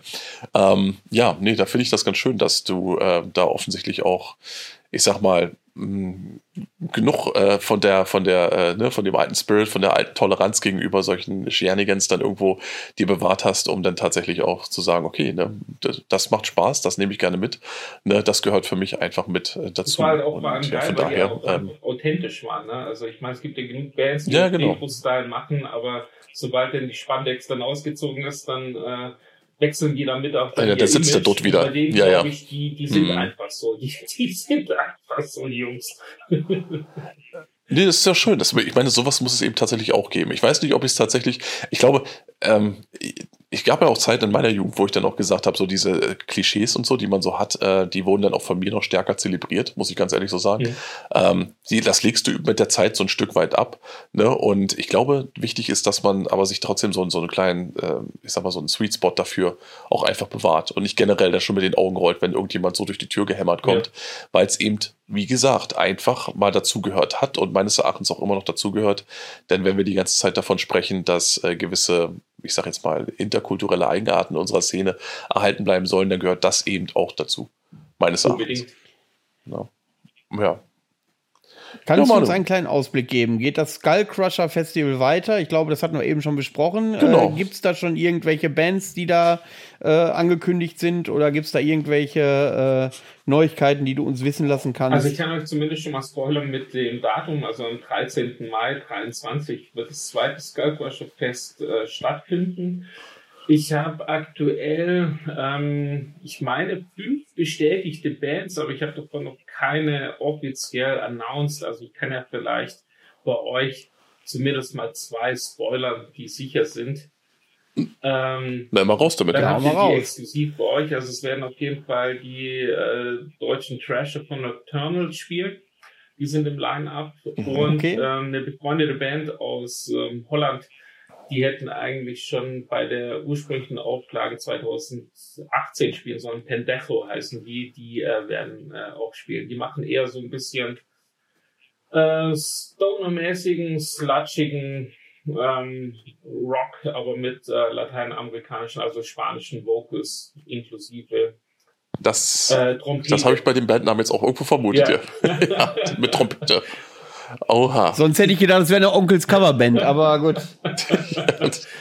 nee, das wäre schlimm ja, gewesen. Ne? Ja. Wir haben ja vorhin von, äh, genau, richtig, wir haben ja von Qualität gesprochen. Ja, ne? Da wird es dann gemischt. Ja, gut, das ist richtig. richtig. Das ist richtig. Ähm, genau. Gut, als du äh, jetzt die Band beschrieben hast, ähm, wollen wir auch langsam zum Ende kommen. Und ich finde, das ist ein guter Aufhänger, weil das gut in, äh, zu dem Song passt, den ich mir ausgewählt habe. Und zwar, äh, der geneigte Hörer wird wissen, dass ich mit Urfaust eigentlich nicht viel anfangen kann, aber. Wie die meisten. Komischerweise, ja, und du ohne Scheiß, wenn ich ganz kurz noch einhaken darf, also äh, wenn du mir diesen kleinen Exkurs erlaubst, ich habe da letztens irgendwo erst auch drüber ähm, äh, diskutiert, ne, mit meiner besseren Hälfte, und zwar über den Punkt, ähm, dass UFOs so eine Band sind mittlerweile, die, ähm, wo, wo viele sagen, oh, die mag ich und keiner weiß warum. Ne? Und ähm, ja, ne? also in dem Zusammenhang, äh, ich weiß nicht, du hast ja, glaube ich, jetzt eine Coverversion von Devil's Blood rausgesucht, ne? Genau, also ich habe Urfaust mal live gesehen und äh, fand ich jetzt, ähm, gut, die Leute, die total auf Urfaust abfahren, die haben da quasi im Schneidersitz vor der Bühne gesessen und meditiert, hätte ich fast gesagt. Auch oh, ähm, Und ähm, die hatten auch mal eine Split mit den Leuten von Wederganger aus Holland. Äh, das, äh, die war, glaube ich, ganz geil. Aber ansonsten verstehe ich auch nicht. Also, wenn ich auf so ein Konzert wie gestern war oder wie auf Festivals, jeder Dritte läuft da mit so einem riesen Urfaustpatch rum. Ähm, und ich frage mich immer, ist mir das zu feinsinnig? Bin ich einfach zu blöd, das zu verstehen oder so? Nein, Keine nein, Ahnung. nein. ich finde da nicht den Draht zu. Und ähm, Das ist Ja. auch geil, weil die haben ja quasi, mit UVs ist es ähnlich wie mit den Onkels in Brandenburg. Die haben in den 90ern mehr Autoaufkleber als CDs verkauft bei uns. Und das gehört einfach in gewisser Weise dazu, weißt du, das, ähm, das musst du nicht verstehen, aber das war auch so ein Teil der Diskussion, von der ich eben gerade sprach, dass wir feststellen mussten, dass UVs eine Band ist, die wirklich diesen, diesen Merch-Gedanken, also weil viel, zu- wir haben ja über die letzten zwei Stunden auch viel über Absätze und äh, zurückgehende Absätze und so weiter und ähm, Qualität und so weiter gesprochen und äh, über Arten und Weisen, wie mittlerweile Geld gemacht wird in der Szene. Und die Art und Weise, dass man quasi den Fokus wegnimmt von der Musik, den, die, die viele sowieso nicht äh, mögen oder verstehen oder beides, ähm, hin zu einfach hochklassigen Merchandise, was immer irgendwie cool aussieht und immer cool kommt und womit man sich gerne irgendwo zeigt und äh, ne, wo man auch immer sagt, so weißt du was, ich habe hier ein T-Shirt 1 von 15 abge äh, abgegriffen, ich bin eine total coole Sau. Ähm, das spielt hier eben so krass mit rein. Und ich glaube, bei, es gibt wenige Bands, wo das so gut reinspielt wie bei U-Faust, weißt du, wo musikalisch dich die Geister also wirklich extrem scheiden, gemessen an dem Merchandise, was man so sieht. Und ähm, was trotzdem funktioniert. Also die haben das einen ganz eigenartigen Mittelweg gefunden, der mich jedes Mal fasziniert. Wo ich mir auch denke, so, da würde ich gern mitschreiben können und das versuchen irgendwie auf, auf andere Bands umzulegen, aber das funktioniert nicht. Ich glaube, UVs ist da, die waren die ersten in der Hinsicht und ja. Ne, aber das war's schon von meiner Seite aus, von diesem kleinen Exkurs. ähm, und Harald, kennst du Urfaust? Und wenn ja, wie ist denn deine Meinung dazu? Weil Urfaust wird ja immer viel diskutiert. Ja, ich glaube, ich bin da jetzt erfrischend leidenschaftslos. Ich finde die ganz alright, aber ich, ich kann verstehen, äh, dass dieser Hype funktioniert, weil die einfach dieses, also ich meine, das, was ihr jetzt gerade umschrieben habt, die haben einfach geschafft, ein, äh, perfektes Branding mit diesem Urfaust aufzuziehen. Und das glaub, war's, genau. Viele, Ja, ja. viele Leute dabei, die vielleicht gar nicht so ähm, so stark in dieser Musik drin sind und die Marke stärker ist als die Musik selber vielleicht. Ne? Und, äh, das Du fasst es perfekt zusammen, genau das wollte ich sagen. Ja, Ja. exakt. Es ist die Brand, es ist die Marke mittlerweile, die hier tatsächlich den Ausschlag gibt und nicht eben äh, die Musik als solche. Ja. Hm. Aber das schmälert für mich nicht die Musik, aber ich äh, finde die jetzt nicht so überragend gut, dass ich jetzt irgendwie explizit sagen würde, ja, Urfaust, das wäre jetzt auf jeden Fall eine äh, Must-Have-Band für mein Festival, um den Kreis zu schließen. Ja. ist äh, schwierig, es ist schwierig, die zu bucken. Das kann ich aus Praxiserfahrung, kann ich das mal so, äh, wenn du das schaffst und äh, wenn du es versuchst und schaffst, herzlichen Glückwunsch, da haben sich schon ganz andere Leute schon die Zähne dran ausgebissen. Umso gespannter bin ich jetzt. Ne? Ne? Äh, Ja, man wird auch gerne mal ignoriert komplett. Ah, ja. Ja. Also das ist, äh, also es ist schwierig, da die Kontaktaufnahme zu gestalten. Na, umso gespannter bin ich jetzt, was du dir rausgesucht hast für einen Track heute. Ja, äh, du hast das ja schon angekündigt und zwar, äh, es wird ja Herbst und wenn Herbst wird, das erkenne ich daran, dass meine Musik melancholischer wird. Ähm, Nein, ungewöhnlich. Ja, das ist so. Und ähm, ich habe ausgerechnet ein Lied von Urfaust äh, ausgesucht, was ungefähr gar nichts mit Metal zu tun hat. Und das ist, ähm, da kommt nicht eine Gitarre vor, es ist Klargesang und äh, es ist einfach nur reine Synthesizer-Musik. Ähm, und das ist verwunderlich, weil sie ähm, von The Devil's Blood das Lied Voodoo äh, Dust gecovert haben. The Devil's Blood war so eine psychedelic, satanisch ok okkultische psychedelic Rock äh, Kapelle, vergleichbar mit Coven aus den USA. Und äh, die gab es auch nur wenige Jahre, aber wenn man die Musik hört, denkt man, man ist mitten in der LSD-Zeit in den 70ern, aber das ist alles so in den 2010ern drumherum entstanden. Habe ich auch nie Und, verstanden, äh, den Ur- Hype, du. Muss ich auch ganz ehrlich Ja. sagen. Ja, äh, ich auch. Live würde ich sie mir angucken. Ich glaube, es ist schon ein Erlebnis. Ich war bei Coven ja auch und Coven war eine unfassbar beeindruckende Ausstrahlung, die gesamte Show. Du hast da gestanden, die ganze Zeit den Mund aufgehabt. Und das hätte ich mir dann auch mal gerne, glaube ich, mit also Devil's Blood angetan. Gibt's ja jetzt nun nicht mehr. Und ähm, das Lied Voodoo, das ist halt sehr melancholisch durch, ich glaube, acht, neun, zehn Minuten lang nur eine Melodie auf einem Keyboard mit einem bisschen Klargesang und, ein leicht, und zwischendurch mal leichte Steigerungen drinne. Ähm, aber das höre ich beim Autofahren in letzter Zeit äh, relativ oft und äh, weil wir die Sendung gerne mit ein bisschen Musik unterfüttern wollen, habe ich mir überlegt, ja, was ist denn, was kannst du mit in die Sendung nehmen? Und das ist jetzt nichts typisch Black Metal mäßiges, auch wenn Urfaust sich ja in diesem Genre etwas sonnt, aber ähm, das Ding, dieses Voodoo Dust, die Coverversion, gab es auch als eigene Single-Auskopplung oder als, ich hätte fast gesagt EP, weil es das nicht auf dem Album gab. Das haben die extra, das haben die gecovert und nochmal extra rausgehauen, äh, was ich eigentlich äh, bemerkenswert finde. Ähm, ja, und das hören wir jetzt. Und damit ist denn die Sendung auch gleich zu Ende. Wir kommen dann gleich nochmal zurück und finden noch ein paar letzte Worte und dann entlassen wir euch, euch auch in den Restsonntag. Bis gleich.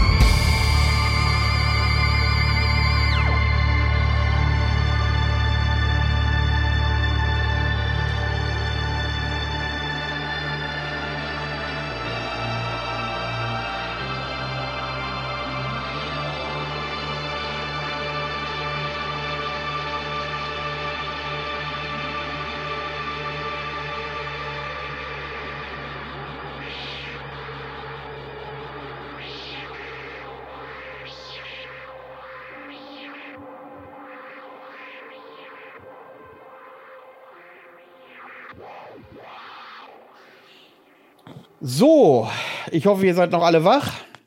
Das war relativ, äh, ja, lang, entspannt.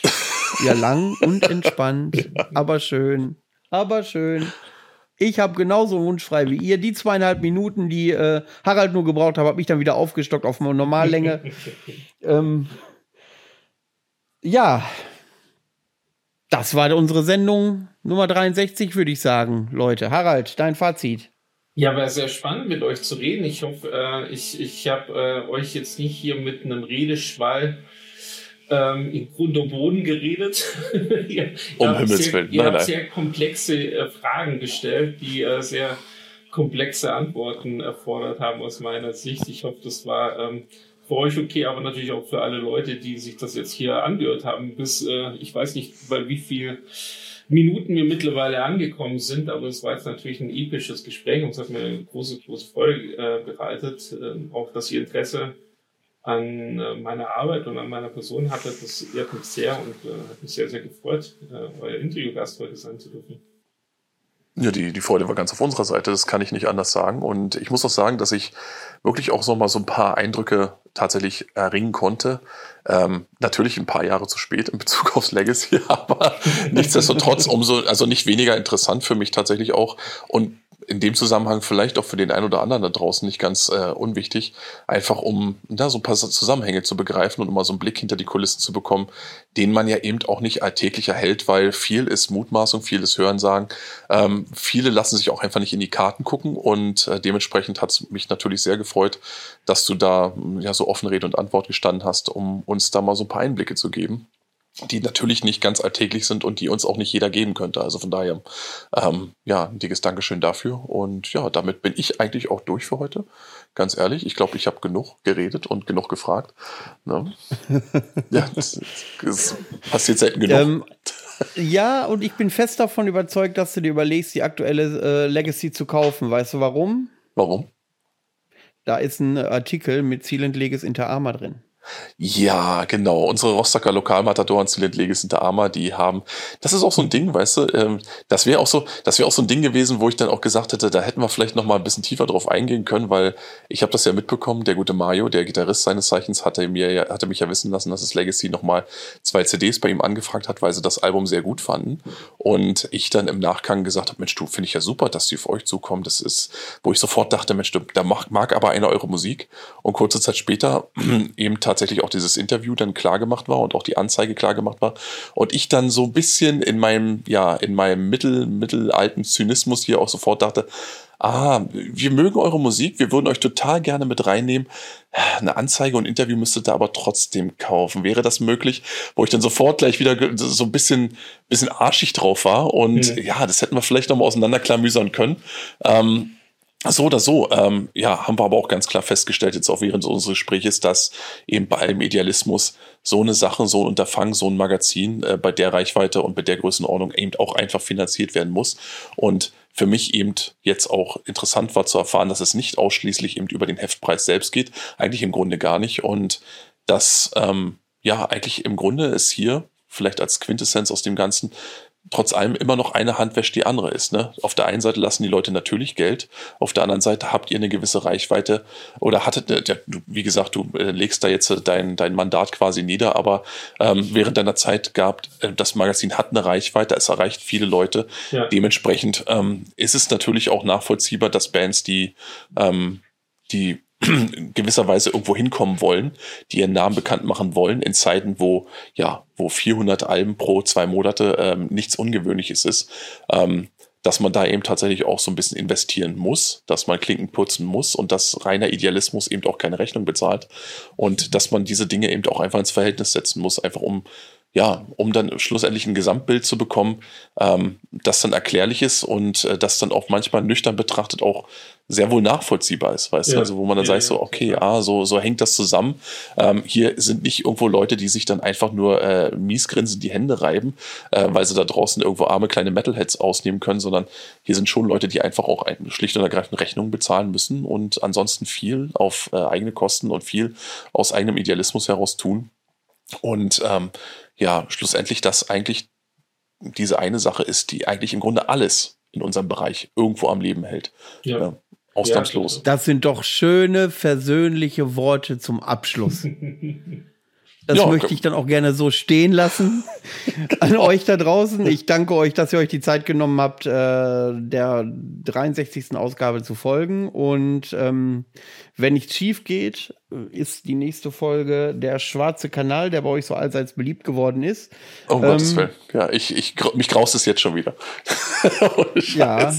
Ähm, ich wollte schon wieder ein Thema anfangen, aber das lassen wir jetzt bitte. jetzt mal über zwei Ende. Stunden, das muss jetzt reichen. Ja. Okay, Leute, dann wünsche ich euch einen schönen Restsonntag oder wann auch immer ihr den Podcast hört. Und äh, ja, bis zum nächsten Mal. Auf bald. Macht's gut. Ciao, ciao.